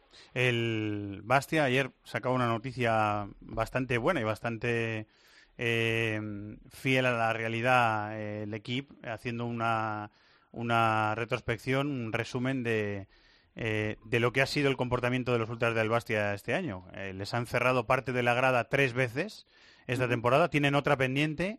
eh, tienen una sanción de un punto también, eh, me parece que pendiente si eran reincidentes y, y la, la sanción que me parece que es el jueves por la Comisión de Disciplina de la Liga se espera bastante, bastante dura, debería ser muy dura, ¿no? Sí, sí, sí, es muy duro y viene el peor momento de la temporada para el Bastia que necesita, necesita puntos en este momento, están peleando para el, para el descenso y siempre ha sido un fortín jugar en casa para el, el equipo corso. Así que, bueno, pues ya habían, eh, habían problemas.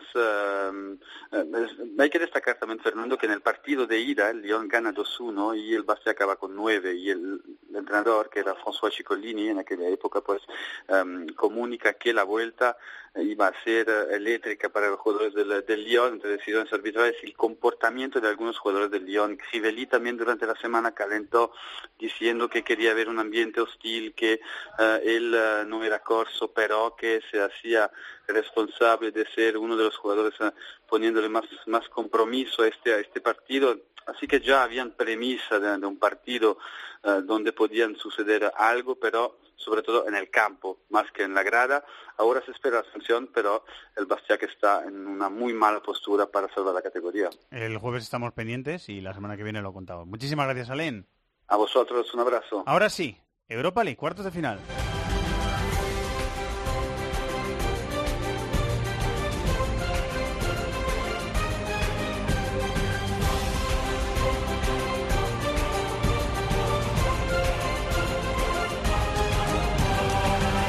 De Javi a Javi y tiro porque me toca. Javi Pascual, muy buenas, ¿cómo estás? Hola, Fer, muy compañero, buenas. compañero de copio.es, eh, que curra un montón y que curra muy bien, además, y que eh, es el encargado esta semana en DC Fútbol de contarnos las novedades del equipo de Berizzo de cara al partido de vuelta en Bélgica, que con ese golito del Genk se le, se le apretó un poquito la cosa al, al Celta, ¿no? Se, Sí, se le ajustó un poquito el resultado, ¿no? Sí, sí, la verdad es que, bueno, lo primero, gracias por tus palabras. Me sacas los colores. eh, aunque nuestros oyentes no lo vean, estoy, vamos, como, Colorado, el, pilo- colorado. como el piloto rojo este que tengo aquí delante. La verdad es que sí, ese gol del Gen al final del partido, el 3-1, se la prometía muy felices, ¿no? El equipo de Bericho, ese último, ese segundo gol del Gen. Pues bueno, hace que, que el Celta pues viaje a tierras belgas, no tan cómodo como, como hubiera querido, pero bueno, oye, que la renta sigue estando ahí. ¿Qué, novedades tiene ¿Hay alguna novedad importante para el partido de vuelta con respecto a lo que vimos la semana pasada, Javier? No, porque además ayer Bericho hizo bastantes rotaciones. Es más, ayer que jugó el Celta contra el Granada, que ganó 0-3, eh, eh, ahí al equipo que entrenaba, que se estrenaba Tony Adams en el equipo nazarí. Y además Bericho hizo tantas rotaciones que solamente repitió Sergio en la portería. Es decir, fue Sergio y 10 más. Sergio, Eh, Sergio Díaz más, sí señor. Efectivamente. Entonces hubo gente como, por ejemplo, como Johnny o Cabral Obas o Guidetti, que se quedaron incluso en Vigo. Aspas ni siquiera jugó un minuto, así que llegan todos descansados y en plena forma para, para intentar mantener esa renta. Rotaciones de Berizzo para el partido de Bélgica. El Genk ganó, ¿no? Eh, 0-3 al corte. También el mismo, el mismo resultado que, que el Celta también. Luego explicamos eh, con Tony Padilla un poquito, si podemos, cómo funcionan los playoffs de la Liga Belga, porque es un poco complicado. Eh, bueno, pues ese partido estaremos pendientes. 9 y 5 de la noche, ¿no? A las 9 y 5 de la noche Sí, es, Javi, sí, sí, ¿verdad? sí, todo. El horario unificado para la Europa League 9 y 5. Racing de Genk Celta, suerte para el equipo de Berizzo. Muchas gracias, Javi. Nada, gracias a ti. Eh, son, son equipos alegres, abiertos, ¿no? Da la sensación, eh, David, los dos, eh, que son partidos de ida y vuelta y que el partido de vuelta puede ser también con un guion más o menos parecido. Sí, ¿no? yo creo que el Celta además tiene dos precedentes muy positivos y es que ha ganado fuera de casa al Krasnodar y al Shakhtar, que al final eh, el Celta es un equipo que a espacios abiertos te ataca muy bien, que bien sea Guidetti, bien sea Aspas, incluso Sisto, lo que utilice Berizzo ahí en la última línea, eh, se sabe perfectamente eh, contragolpear, son, son jugadores directos y tienen que serlo, evidentemente si tienen que conservar la pelota lo hacen, pero los dos precedentes que tiene el Celta jugando fuera de casa en esta Europa League son positivos, o sea que aunque el gol de Buffel al final, bueno, pues truncase un poquito lo que hubiese sido una vuelta más relajada, yo creo que es un buen resultado y que el Celta ha funcionado bien fuera de casa, o sea que en ese precedente tienen que ser positivos los celtistas. A la misma hora, Manchester United Anderlecht, eh, 9 y 5 de la noche, 1-1, quedó el partido de ida. Sí, 1-1 en la ida. Eh, bueno, con muchos titulares, que lo estamos viendo, es algo habitual, lo está haciendo Mourinho en la Europa League, jugó Ibrahimovic de titular y de hecho no lo hizo contra el Chelsea, yo creo que llamó la atención. Pero bueno, es verdad que se enfadó Mourinho después del partido porque dijo que les cuesta muchísimo matar eh, los encuentros y que es algo que en la Premier League les ha Bueno, penalizado. ha pasado muchísimo, sí. Exactamente, pero en cualquier caso yo creo que son superiores y que tienen el objetivo muy fijado, o sea que yo espero que Manchester United pase. Recordamos que el campeón de la Europa League va directo, Va directo a la la Champions Champions, de la próxima temporada. Eh, Schalke Ajax 2-0 para el equipo de Peter Boss, que lo decimos eh, mucho, nos, nos gusta verle Mira, porque es un equipo muy atractivo de ver. Ayer, Fer, bueno, terminé de trabajar, eh, terminé de cenar, estaban echando el Ajax Kierenbin. Yo también me lo vi. A las, no sé a qué hora empezó, a las 12 menos 10 la Sí, reposición, me yo parece. también me lo vi, sí. Y me lo vi entero. Que, o sea, de verdad, un equipo muy divertido.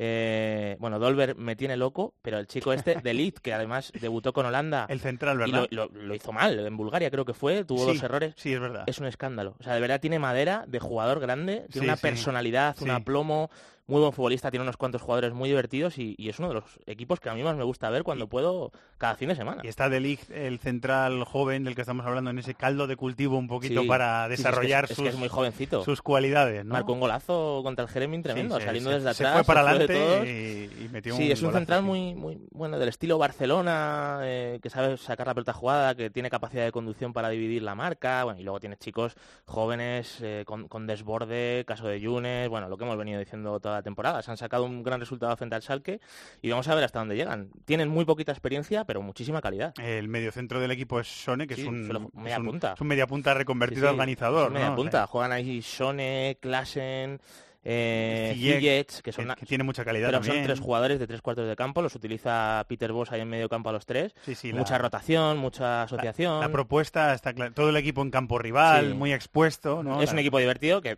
o sea, perfectamente puede coger el Celta o el Manchester United y meterle cuatro por, el tipo de juego que tienen. Pero en cualquier caso es un equipo muy divertido, sobre todo lo que venimos diciendo. eh, Es un equipo que de aquí a unos años vamos a ver muchos de los jugadores que tiene repartidos en, en clubes de primer nivel. Sí, señor, así es. Y Besiktas Lyon, que acabó 2-1 después del follón, acabó Sí. 2-1 el partido y en Francia. el tramo final. Yo ese no le vi, pero, pero he visto el resumen y en el minuto 82-83 iba perdiendo el Lyon, me parece.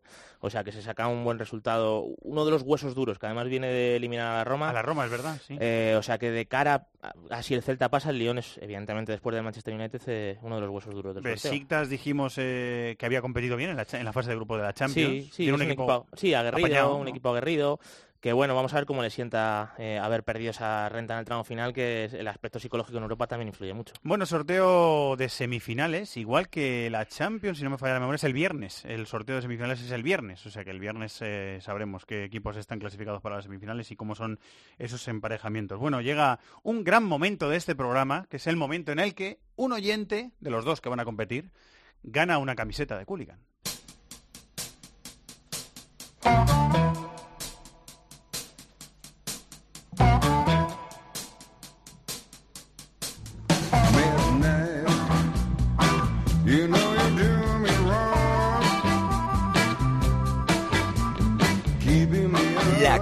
Cup en This is Football. La gran final. Viajamos a La historia de la competición de clubes más antigua del mundo.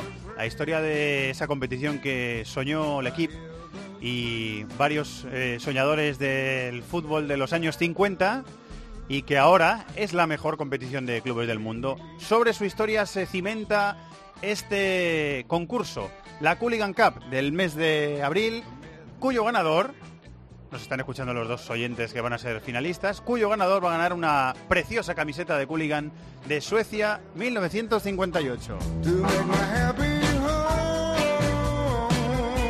every time. Pero bueno, se ha venido Alberto Arauz. ¿Qué A This is? Football. ¿Cuánto, ti- cuánto tiempo, ¿Cuánto compañero? tiempo? No, la verdad es que lo echaba mucho de menos, ¿eh? bueno, muchas gracias. Nosotros a ti también.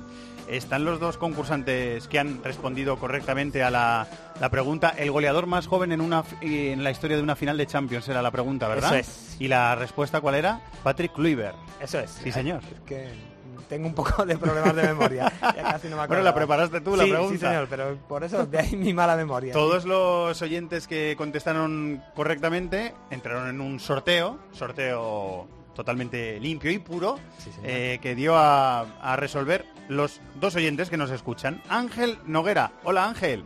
Hola, buenas tardes. Bien, eh, bienvenido a la Cooligan Cup, ¿eh? Vale, gracias. Muchas gracias por, por participar. A ver si podemos escuchar un poquito mejor de encontrar una mejor ubicación, que estamos teniendo un poquito de problemas con el sonido. Vamos a saludar si podemos al otro concursante, al otro finalista, que es Cándido Nogales. Hola Cándido, muy buenas. Muy buena, Fernando. Eh, Cándido, ¿tú de dónde participas? Yo estoy en Alemania, en Nuremberg. Estás en Nuremberg. ¿Qué se te ha perdido por Nuremberg? Eso digo yo, eso me pregunto yo. Eh, ganarse la vida mayormente, ¿no? Sí, se me ha perdido el trabajo, que ya sabe cómo está la cosa allí en España y me salió la alternativa de, de venirme aquí y aquí estoy. ¿no? Pero tú, natural de Nuremberg, no, no, no eres. ¿De dónde eres? Eh, yo soy un poquito más del sur, Un más más. abajo, ¿De qué parte Eh. eres, Cándido? de Cádiz, de Cádiz. De Cádiz, muy bien, gaditano. Eh, Sí. ¿Hace cuánto que escuchas el programa ga- gaditano? Pues desde el principio, Desde el principio, Desde que principio. empezamos. Bueno, muchas gracias por desde que empezaste, digamos, en todo tipo de Muy- juego, como el, el partido de las 12, después el partido de las todo. M- Muchas gracias por tu fidelidad, Cándido, y mucha suerte para el concurso. Ángel, sigues por ahí, ¿verdad? Sí. Eh, bueno, ahora con un pelín, un pelín mejor de, de sonido. Eh, ¿dó- ¿Desde dónde participas? Yo soy de Albatera. Eh, pero est- estás, estás en Alicante, ¿verdad? Sí, bueno, estoy viajando un poco porque soy camionero y me fui por aquí Ah, vale, pero ya, no sé si me oyes ahora mejor, me paro aquí en un... Vale, mejor, mejor servicio. paraos. Mejor paraos, Vale. Ángel. ¿Hace cuánto tiempo que escuchas el programa? Que escuchas This is Fútbol? Pues esta es la segunda temporada que os escucho. Esta ya es la segunda dos temporada. años. Eh, Muy bien, no, no puntúa más, ¿eh? lo sentimos, pero no puntúa más eh, escuchar el, el programa desde hace más tiempo. Bueno, los dos, Ángel Cándido, tenéis claro el- la mecánica del concurso, ¿verdad? Sí. Lo habéis escuchado Sí. y sabéis cómo funciona. Muy bien, os va a hacer preguntas eh, eh, por orden de dificultad eh, nuestro compañero Alberto Arauz. Eh, van puntuando un punto, dos puntos, tres puntos, cuatro puntos y cinco puntos, ¿verdad? Eso Según lo difícil que sean. Eso es. Y el que falle, el otro concursante tiene posibilidad de coger el rechace, que es un punto. Exactamente. El que más puntos sume se lleva esa preciosa camiseta de Suecia 1958 gracias a Cooligan. Pues procedemos, Alberto, ¿estamos listos? Vamos allá. Primera pregunta para Ángel Noguera de Alicante cuando quieras. Ángel, ¿en qué ciudad se disputó la final de la Champions League del año pasado? En Milán. ¿Es correcto? Es correcto, es correcto, muy bien, correcto. Un puntito para empezar. Para Ángel, primera pregunta para Cándido Alberto. Cándido, ¿en qué ciudad se va a disputar la final de este año de la Champions League? En Cardiff. ¿Es correcto? Totalmente correcto. De momento, pleno, uno de uno, un punto para cada uno. Segunda pregunta para Ángel. Vamos allá, Ángel. ¿Cuántas Copas de Europa tiene en su palmarés el Bayern de Múnich, rival del Real Madrid, mañana en los cuartos de la Champions? Cinco. ¿Es correcto cinco? Sí, señor, cinco Copas Es de Europa tiene el correcto Bayern. cinco, suma dos puntos más Ángel que tiene tres. Segunda pregunta para Cándido. Cándido, ¿cuántas Copas de Europa tiene la Juventus en su palmarés, rival del Barça, el miércoles en los cuartos de la Champions? Dos. ¿Es correcto dos? Sí, señor. Dos Están- Copas de Europa. Que se salen nuestros Joder. concursantes de momento, ¿eh? Tres puntos para cada uno. Bueno, tercera pregunta para Ángel. Ángel, en 2002, año en el que el Real Madrid consigue su novena Copa de Europa, elimina al Bayern de Múnich en las semifinales ganando 2-0 en el partido de vuelta en el Bernabéu. Uno de los goles los hizo, lo hizo Iván Elguera. ¿Quién marcó el segundo? Raúl. No lo sé. ¿Fue Raúl? ¿Alberto? ¿No fue No Raúl? fue Raúl. Cándido, ¿sabes la respuesta? Eh, no, no lo sé. ¿No la sabes? ¿Quién fue Alberto? Fue Guti, Guti. saliendo desde el banquillo. Bueno, se queda con tres puntos Ángel y la tercera pregunta para Cándido, entonces. Cándido, en el año 2003, la Juventus elimina al Barça en los cuartos de final de la Champions tras ganar 1-2 en el Camp Nou con un gol en la prórroga. ¿Quién marcó este gol que dio la clasificación al equipo italiano? ¿Del Piero? ¿Fue del Piero, Alberto? No fue, ¿No de- fue del Piero? No fue el gran del Piero, ¿no? Ángel, ¿tienes posibilidad de rechace? Vale, pues. Pues no la sé, pero lo voy a decir un poco a voleo. Prueba. Mm, No sé, no sé. No lo sé, la verdad. ¿Quién, quién fue Alberto? Fue un uruguayo de nombre Marcelo y de apellido Zalayeta. Zalayeta fue el autor de ese gol. Eh, bueno, pues empatados a tres, punto- a tres puntos después de tres preguntas eh, nuestros concursantes. Cuarta pregunta para Ángel. Ángel, ya sabemos que desde que la Copa de Europa se denomina Champions League, nadie ha sido capaz de ganar esta competición dos años consecutivos. Pero, ¿quién fue el último equipo que logró encadenar dos títulos de Copa de Europa? Buena pregunta. Mm, El Bayern. ¿Fue el Bayern, Alberto? No fue el Bayern. Y si no fue el Bayern, Cándido, ¿quién fue? ¿Fue el... el Milán? ¿El Milán fue? Sí, señor. Fue el Milán. En los años 1800 1989 y 1990. Bueno, pues tiene un puntito más Cándido, que además tiene la oportunidad de responder a su cuarta pregunta. Cándido, ¿cuál fue el último club inglés en encadenar dos títulos consecutivos de Copa de Europa?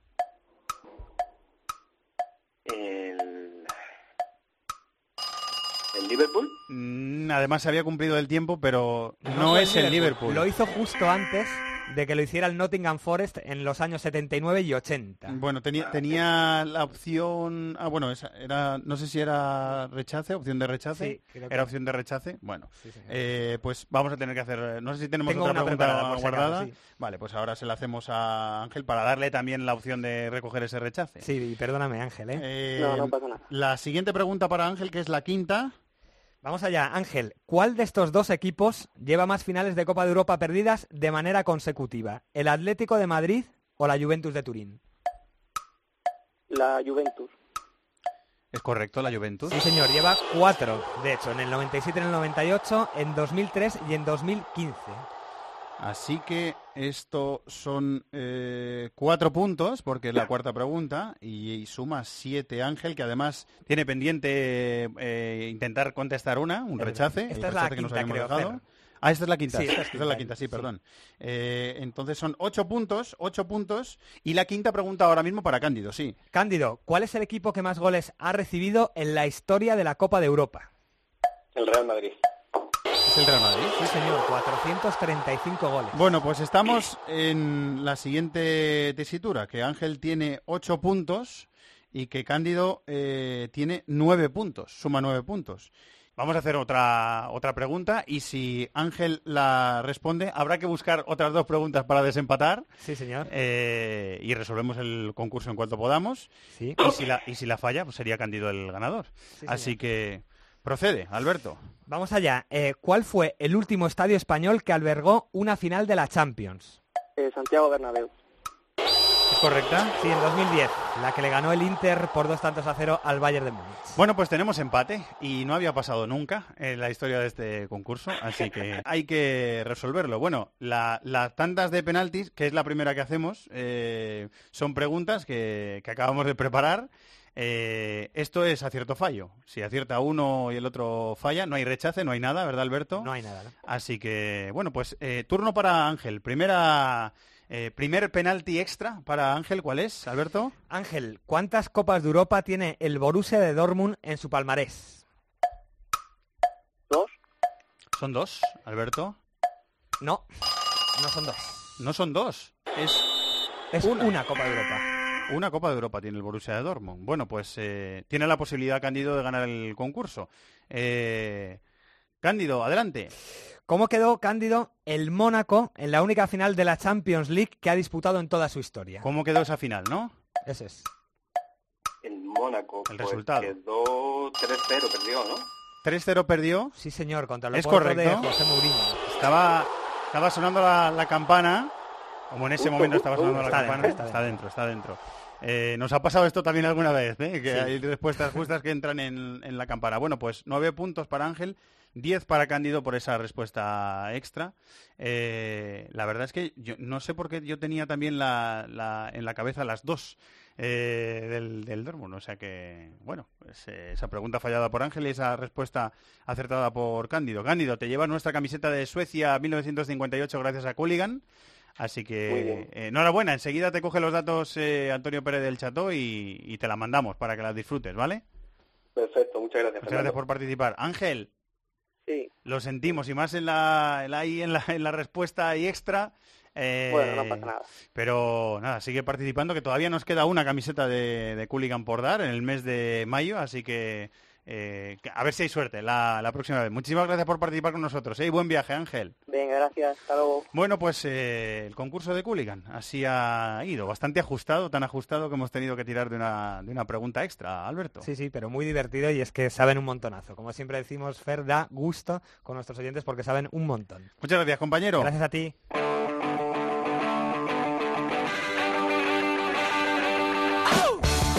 Inglaterra, Italia, Alemania, competiciones europeas, Sudamérica, África, Asia, Oceanía.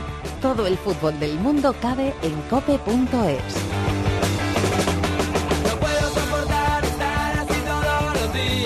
Hasta Nueva York nos vamos con nuestro querido Ariel Judas. Hola Ariel, muy buenas, ¿cómo estás? Hola Fernando, ¿qué tal? ¿Cómo estás? ¿Todo bien aquí? No nos gusta hablar de malas noticias en esta sección, pero a veces es que lo tenemos que hacer. Eh, ¿Qué ha pasado en el eh, clásico eh, argentino de la ciudad de, de Córdoba este fin de semana y qué consecuencias ha tenido, Ariel? Cuéntanoslo, por si alguien se lo ha perdido y todavía no lo sabe. Bueno, que jugaron Talleres de Córdoba, un equipo muy grande, con mucha historia, pero que estuvo muchos años fuera de la primera división y ahora regresó, claro, contra Belgrano.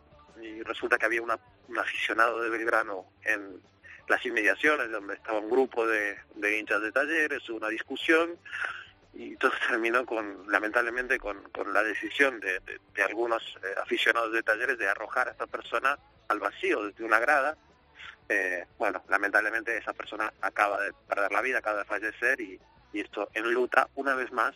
No es una excepción esto que ha pasado, sino que lamentablemente es una costumbre que cada año se repite algún hecho de este estilo en el fútbol argentino. Bueno, esta vez pasó en Belgrano en un clásico que, al menos en primera división, hacía muchísimo tiempo que no se disputaba. Además ha habido un, en Centroamérica ha habido un internacional, futbolista internacional que ha fallecido, ¿no? Este fin de semana también, ¿puede ser, Ariel? En, en Panamá, sí. En Panamá, sí. En Panamá, en Panamá. Bueno, también hay, hay determinados países están marcados por, por mucha violencia, a veces no vinculada directamente al fútbol, sino que son ciudades o, sociedades donde eh, la violencia es moneda de, de, cambio de cada día, El Salvador, por ejemplo, Panamá, este, otros países de Centroamérica afortunadamente no, no, no pasan por ese tipo de situaciones, pero bueno, sí, también nos tocó. Y también es una, si uno revisa, va a la hemeroteca de, de, este tipo de países, encuentra que cada año hay algún hecho de sangre que involucra a un jugador, probablemente porque bueno, andan con más dinero que por la calle que, que, otras personas del común y son objetivos de, de, ladrones o de ajuste de cuenta de bandas y demás. Bueno, es, muy lamentable, pero es una realidad que no se puede ocultar tampoco. Hay que hablar cada tanto de eso, lamentablemente. Amílcar Enríquez es el internacional panameño que ha eh, muerto tiroteado este fin de semana en, en Panamá. Bueno, eh, con esto el... El fútbol adquiere una dimensión mucho menor, pero en toda América hemos tenido competición el fin de semana. Y tenemos voz de protagonista, Ariel, porque pudiste ser testigo en el estadio de un gran gol que marcó David Villa este fin de semana, ¿no?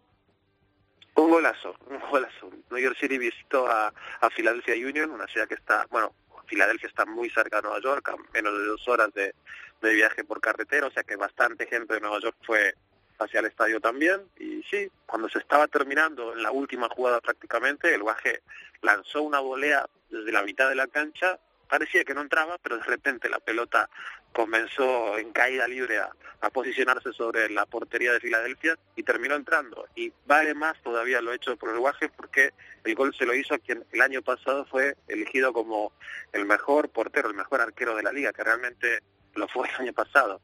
Eh, o sea que, bueno, doble mérito sobre un gol que ya de por sí es notable, notable.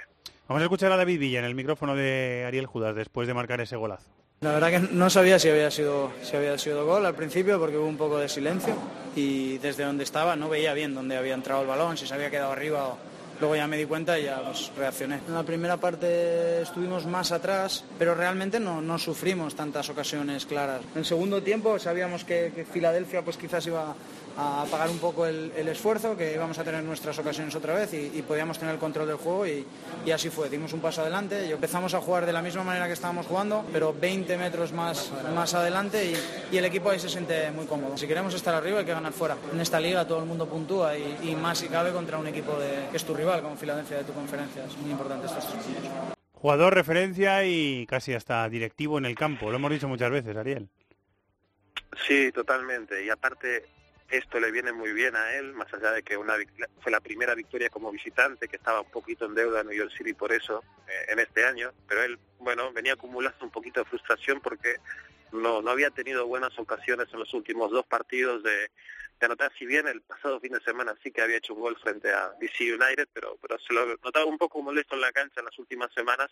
Bueno, esto creo que cura todas las penas que él había acumulado eh, en el último tiempo y, bueno, y deja conforme a un equipo que necesitaba, como él bien decía, comenzar a ganar de visitante. La diferencia aquí la hace en esta liga quien suma puntos fuera de casa. Adentro es este bastante normal que los equipos sean fuertes en cada uno de sus estadios, fuera en la carretera es más complicado y la conferencia oeste es brutal en ese sentido, mucho más eh, pesada para, para los equipos participantes que, la del oeste. Muy, muy difícil ganar eh, en otros estadios. ¿Cuáles son, ¿Cuál es el siguiente capítulo en la, eh, las aventuras de Paco Gémez en el Cruz Azul? Eh, ¿Perdió, no, este fin de semana?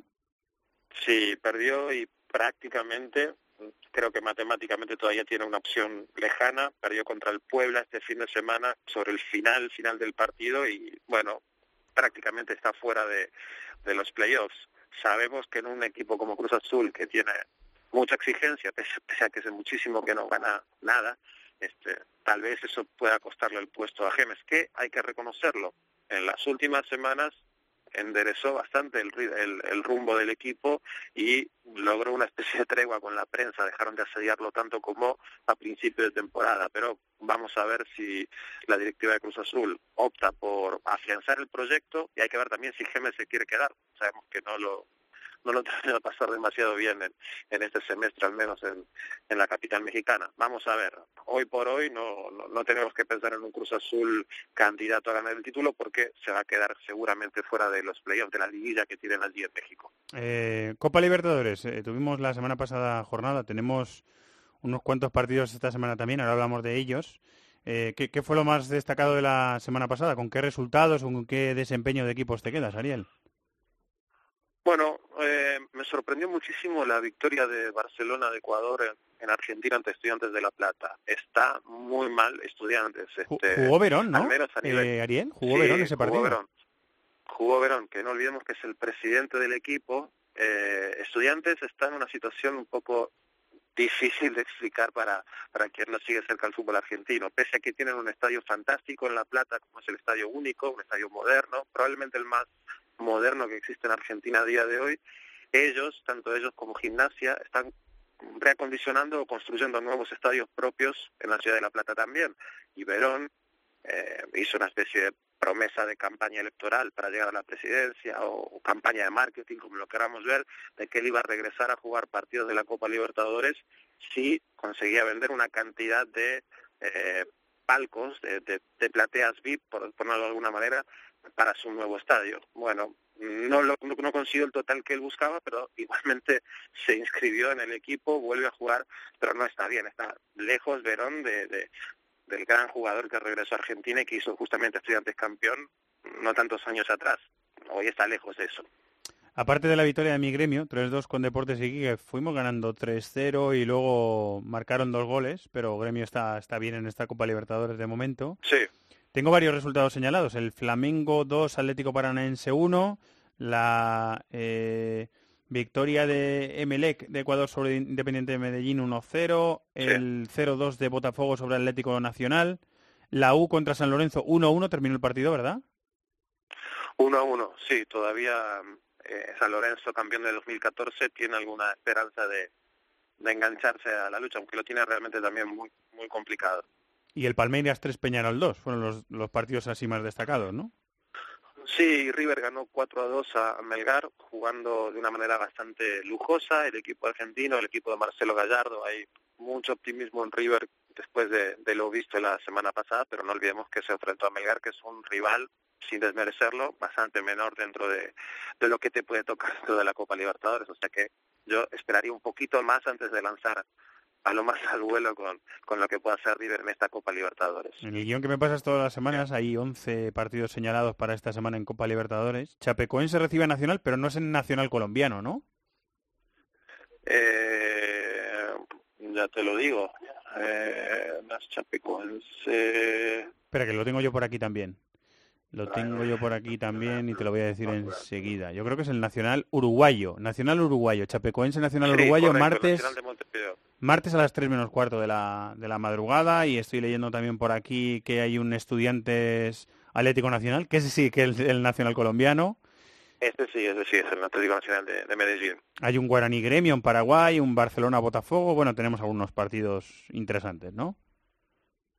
Sí, sí. mm, bueno, yo apuntaría, teniendo en cuenta lo que se vivió la semana pasada, ese Barcelona-Botafogo que puede ser bastante atractivo. Botafogo le ganó justamente al Atlético Nacional la semana pasada y Barcelona viene de ganar en Argentina frente a Estudiantes, o sea que puede ser un choque interesante. A priori son dos de los equipos que mejor están jugando y mejores resultados aparte fuera de casa están logrando. Eh, seguimos la, la semana de Copa Libertadores también, que es tercera jornada en algunos grupos. No sé si cuarta, sí, cuarta en algunos también. Entre tercera y cuarta jornada, pues la seguimos. La, la seguimos y la semana que viene la, la contamos. Bueno, la cuarta tengo apuntado aquí que va a ser la semana que viene. O sea que esta es tercera jornada de fase de grupos de Copa Libertadores. Muy bien, Ariel, muchas gracias. Un abrazo, Fernando, gracias.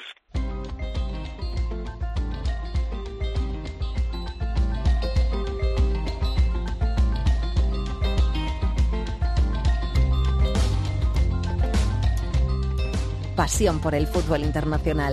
This is Fútbol en Cope. Hay alguien ahí. Tienes algo que me pueda servir. Un amigo de los de verdad. Un relato que no esté inventado. Un país que no sea un negocio. El señuelo que distraiga al bueno. Hay algo ahí. ¿Hay alguien ahí? Hola, Tony Padilla, muy buenas. Hola, ¿qué tal? ¿Cómo estamos? ¿Todo bien? Muy bien. Eh, eres el encargado en este programa de esta semana de explicarnos cómo funciona el playoff de la Liga Belga. Uf, a ver, em, ¿Qué te, pa- creo- qué te parece el- la tarea? Creo que es el, el reto más grande que, que asumo como periodista desde que empecé en esto y mira que ya llevo unos cuantos años. ¿eh? Aviso que la cosa es muy, muy compleja. Lo voy a intentar hacer de una forma muy didáctica y muy lenta con un titular. ¿Por qué Bélgica es el único país que permite a equipos de segunda división clasificarse para jugar la Europa League sin ganar la Copa? O sea, por vía de la Liga. ¿Cómo de segunda división? Esto De segunda tienes- división hay tienes- tres equipos de segunda división, tres equipos que que este año han jugado en segunda, que se pueden clasificar para la Europa League y cuando la Copa ya se ha jugado, ya sabemos quién la ha ganado, es el Fute Game. ¿Vale? Es, la cosa es un poco compleja. Vamos allá. Eh, muy Vamos. didáctico. Primera división formada por 16 equipos. Sí. Hasta aquí todo bien. Uno desciende y ya está, aquí se acaba su historia. Ha descendido el, el Westerlo, acabó último, adiós muy buenas, Westerlo, te vas a segunda, descendido, ¿vale? Sí. Eh, los seis primeros se van a un playoff, un playoff para decidir el campeón de liga, ¿correcto? Sí. Estos seis primeros, el primero gana la liga y va a la fase de grupos de la Champions, el segundo, el subcampeón, irá a la previa de la Champions, el tercero irá a la previa de Europa League junto al campeón de Copa, Que además es el Zulte, que está ahora mismo cuarto, el que acabe en este grupo de seis, último, sexto, nada, adiós muy buenas. Y el quinto lo, lo- lo- reservamos aquí. Guarda- guardemos a este quinto clasificado que volverá a ser protagonista más adelante. Vale, vale, de acuerdo, sí. Estos eran lo- los seis, ¿vale? Entonces, eh, ¿qué pasaba con, si han 16 equipos en primera, del séptimo, pues al, al penúltimo? ¿Correcto? Son nueve equipos en total. Sí. Pues fíjate, pues, pues estos van a un playoff que se llama el playoff de Europa League. ¿Correcto? O sea, fíjate qué injusto, qué, qué- qué injusto que es que el Westerlo ha, de- ha descendido con 23 puntos y el equipo que acaba justo por encima, que es el, el Muscron, con 24, puede ir a Europa. O sea, el penúltimo también puede ir a Europa, que es un poco raro. O sea, tenemos estos nueve equipos, Sí. por estos nueve equipos le sumamos tres equipos de segunda división. Y formamos dos grupos de seis equipos. Sí. Estos, estos dos grupos se están jugando ahora mismo. Los campeones de cada grupo dos- jugarán un- una final entre ellos. Y quien gane esta final jugará para la última plaza de Europa League con ese quinto equipo que habíamos dejado aparcado de la fase de, de grupos de- del playoff de campeones, ¿correcto? Sí. es muy complejo, pero por tanto hay tres equipos de que están jugando en segunda que, se han- que los meten en este grupo y por tanto, si ganasen eh, este- uno de estos dos grupos, tendrían opciones. Y después de la disputa de las tres primeras jornadas, en el grupo B el líder es precisamente el Genk, el rival del Celta en Europa. Sí. Sea, este- acabó, no acabó entre los seis primeros, está líder de uno de estos dos grupos, pero en el grupo A el líder es un equipo de segunda que ha sumado siete puntos de nueve después de las tres primeras jornadas, que es la Unión San Giloa. La Unión San Giloa es un equipo del barrio de San Gilles, que es un barrio muy muy bohemio, muy chulo de, de Bruselas, de la capital. Este equipo, la Unión San Giloa, es un equipo muy con mucha tradición, tiene títulos de liga en los años 10, en los años 20, incluso en los años 30, es un equipo con una masa social bastante consolidada, que andaba muy perdido. Este año está en segunda y este fin de semana empató 2 a 2 con el estándar de Lieja. Por ejemplo, pues si la Unión San Giloas consiguiera defender el liderato de este grupo, se metería en la final contra el campeón del grupo B, que apunta que sería el Genk, y el ganador de este duelo jugaría con un otro equipo para decir quién va a Europa. Es complicadísimo. Sí, Am, es difícil. y además es- está lleno de, de situaciones un pelín injustas, porque ¿cómo funciona, por ejemplo, la segunda división? La voy a contar también muy rápidamente. en segunda hay solamente ocho equipos. Ocho, ya está. ¿Ocho en, ocho en segunda? Ocho, ya está. Entonces, ¿qué han hecho? Han hecho un sistema un poco argentino con un apertura y un clausura. Pero a diferencia de Argentina, el apertura tenía ida y vuelta, o sea, un total de, de 14 partidos, y la clausura igual. El campeón de la apertura y el campeón de la clausura han jugado una final a ida y vuelta para decir qué equipo subía de forma directa, que han sido el Rösler y el Amberes. El Rösler campeón de la apertura, el Amberes campeón de la clausura. Ha ganado el Amberes y por eso el Amberes ha subido de forma directa. Que eso también tiene su miga. El equipo campeón de segunda no puede aspirar a ir a Europa y otros equipos de segunda sí que pueden aspirar. Otra injusticia, pero bueno, sea como sea, el Amberes ha subido, pero am, lo más divertido, y luego suman los puntos de la apertura y de la clausura para decidir qué equipos han quedado, ¿no? de, los ocho equipos, cuáles son los, los cuatro que han sumado más puntos, y de estos ah, cuatro, los tres que no han subido son los que van a ese playoff que decíamos. Qué follón, ¿eh? Que fue- pero fíjate una cosa, sumando eh, la apertura y la clausura, da la casualidad que el equipo que ha sumado más puntos en total es el Lierse. que en, los dos- en las dos ocasiones ha acabado subcampeón, subcampeón de la apertura, subcampeón del clausura. Pero como no ha ganado ninguno de los dos, el equipo que ha sumado más puntos no puede ascender a primera.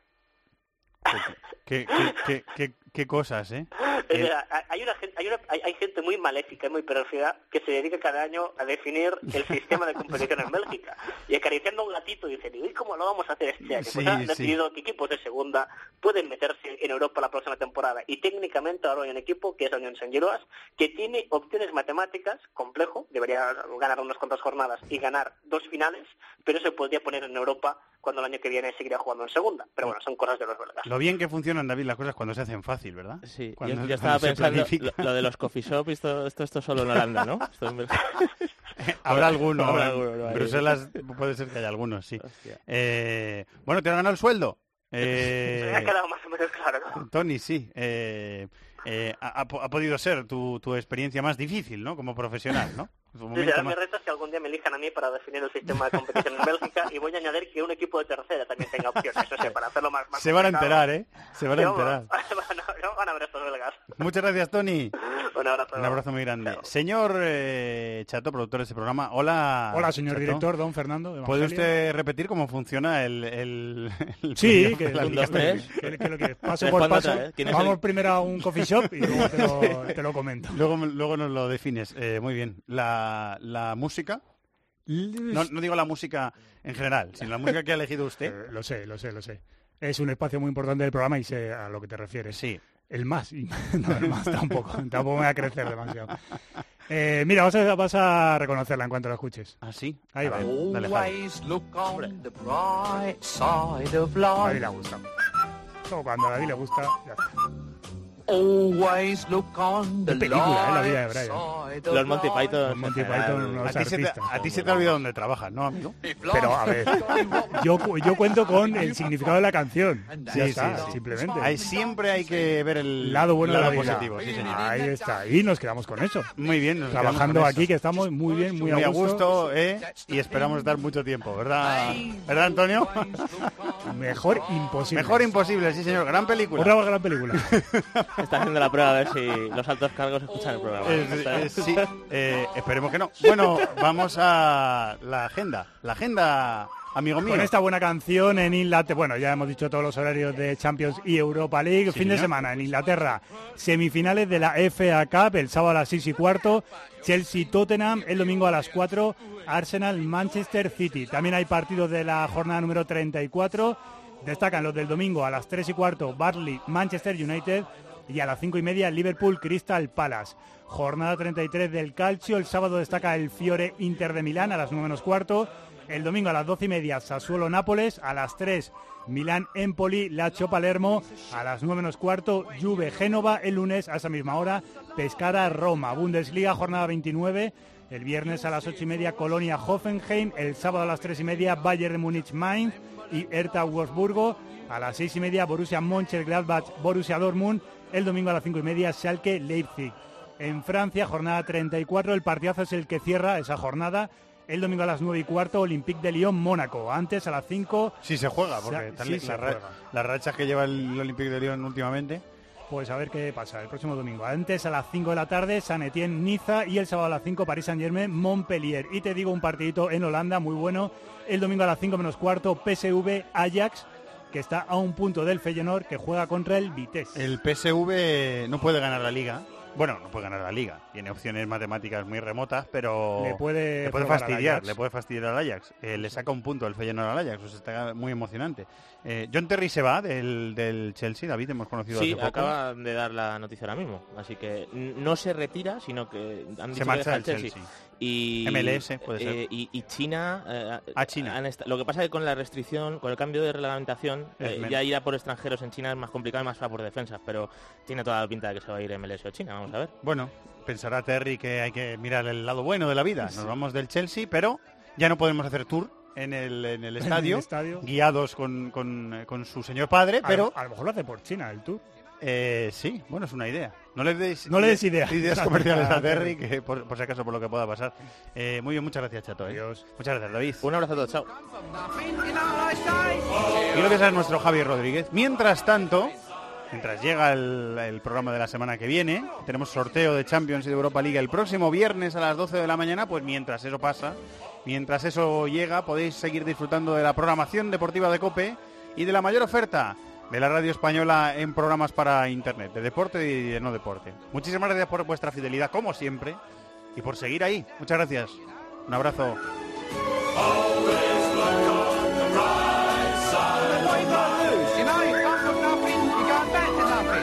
En el correo electrónico thisisfutbol@cope.es, en Facebook nuestra página This is Fútbol Cope y en Twitter arroba Fútbol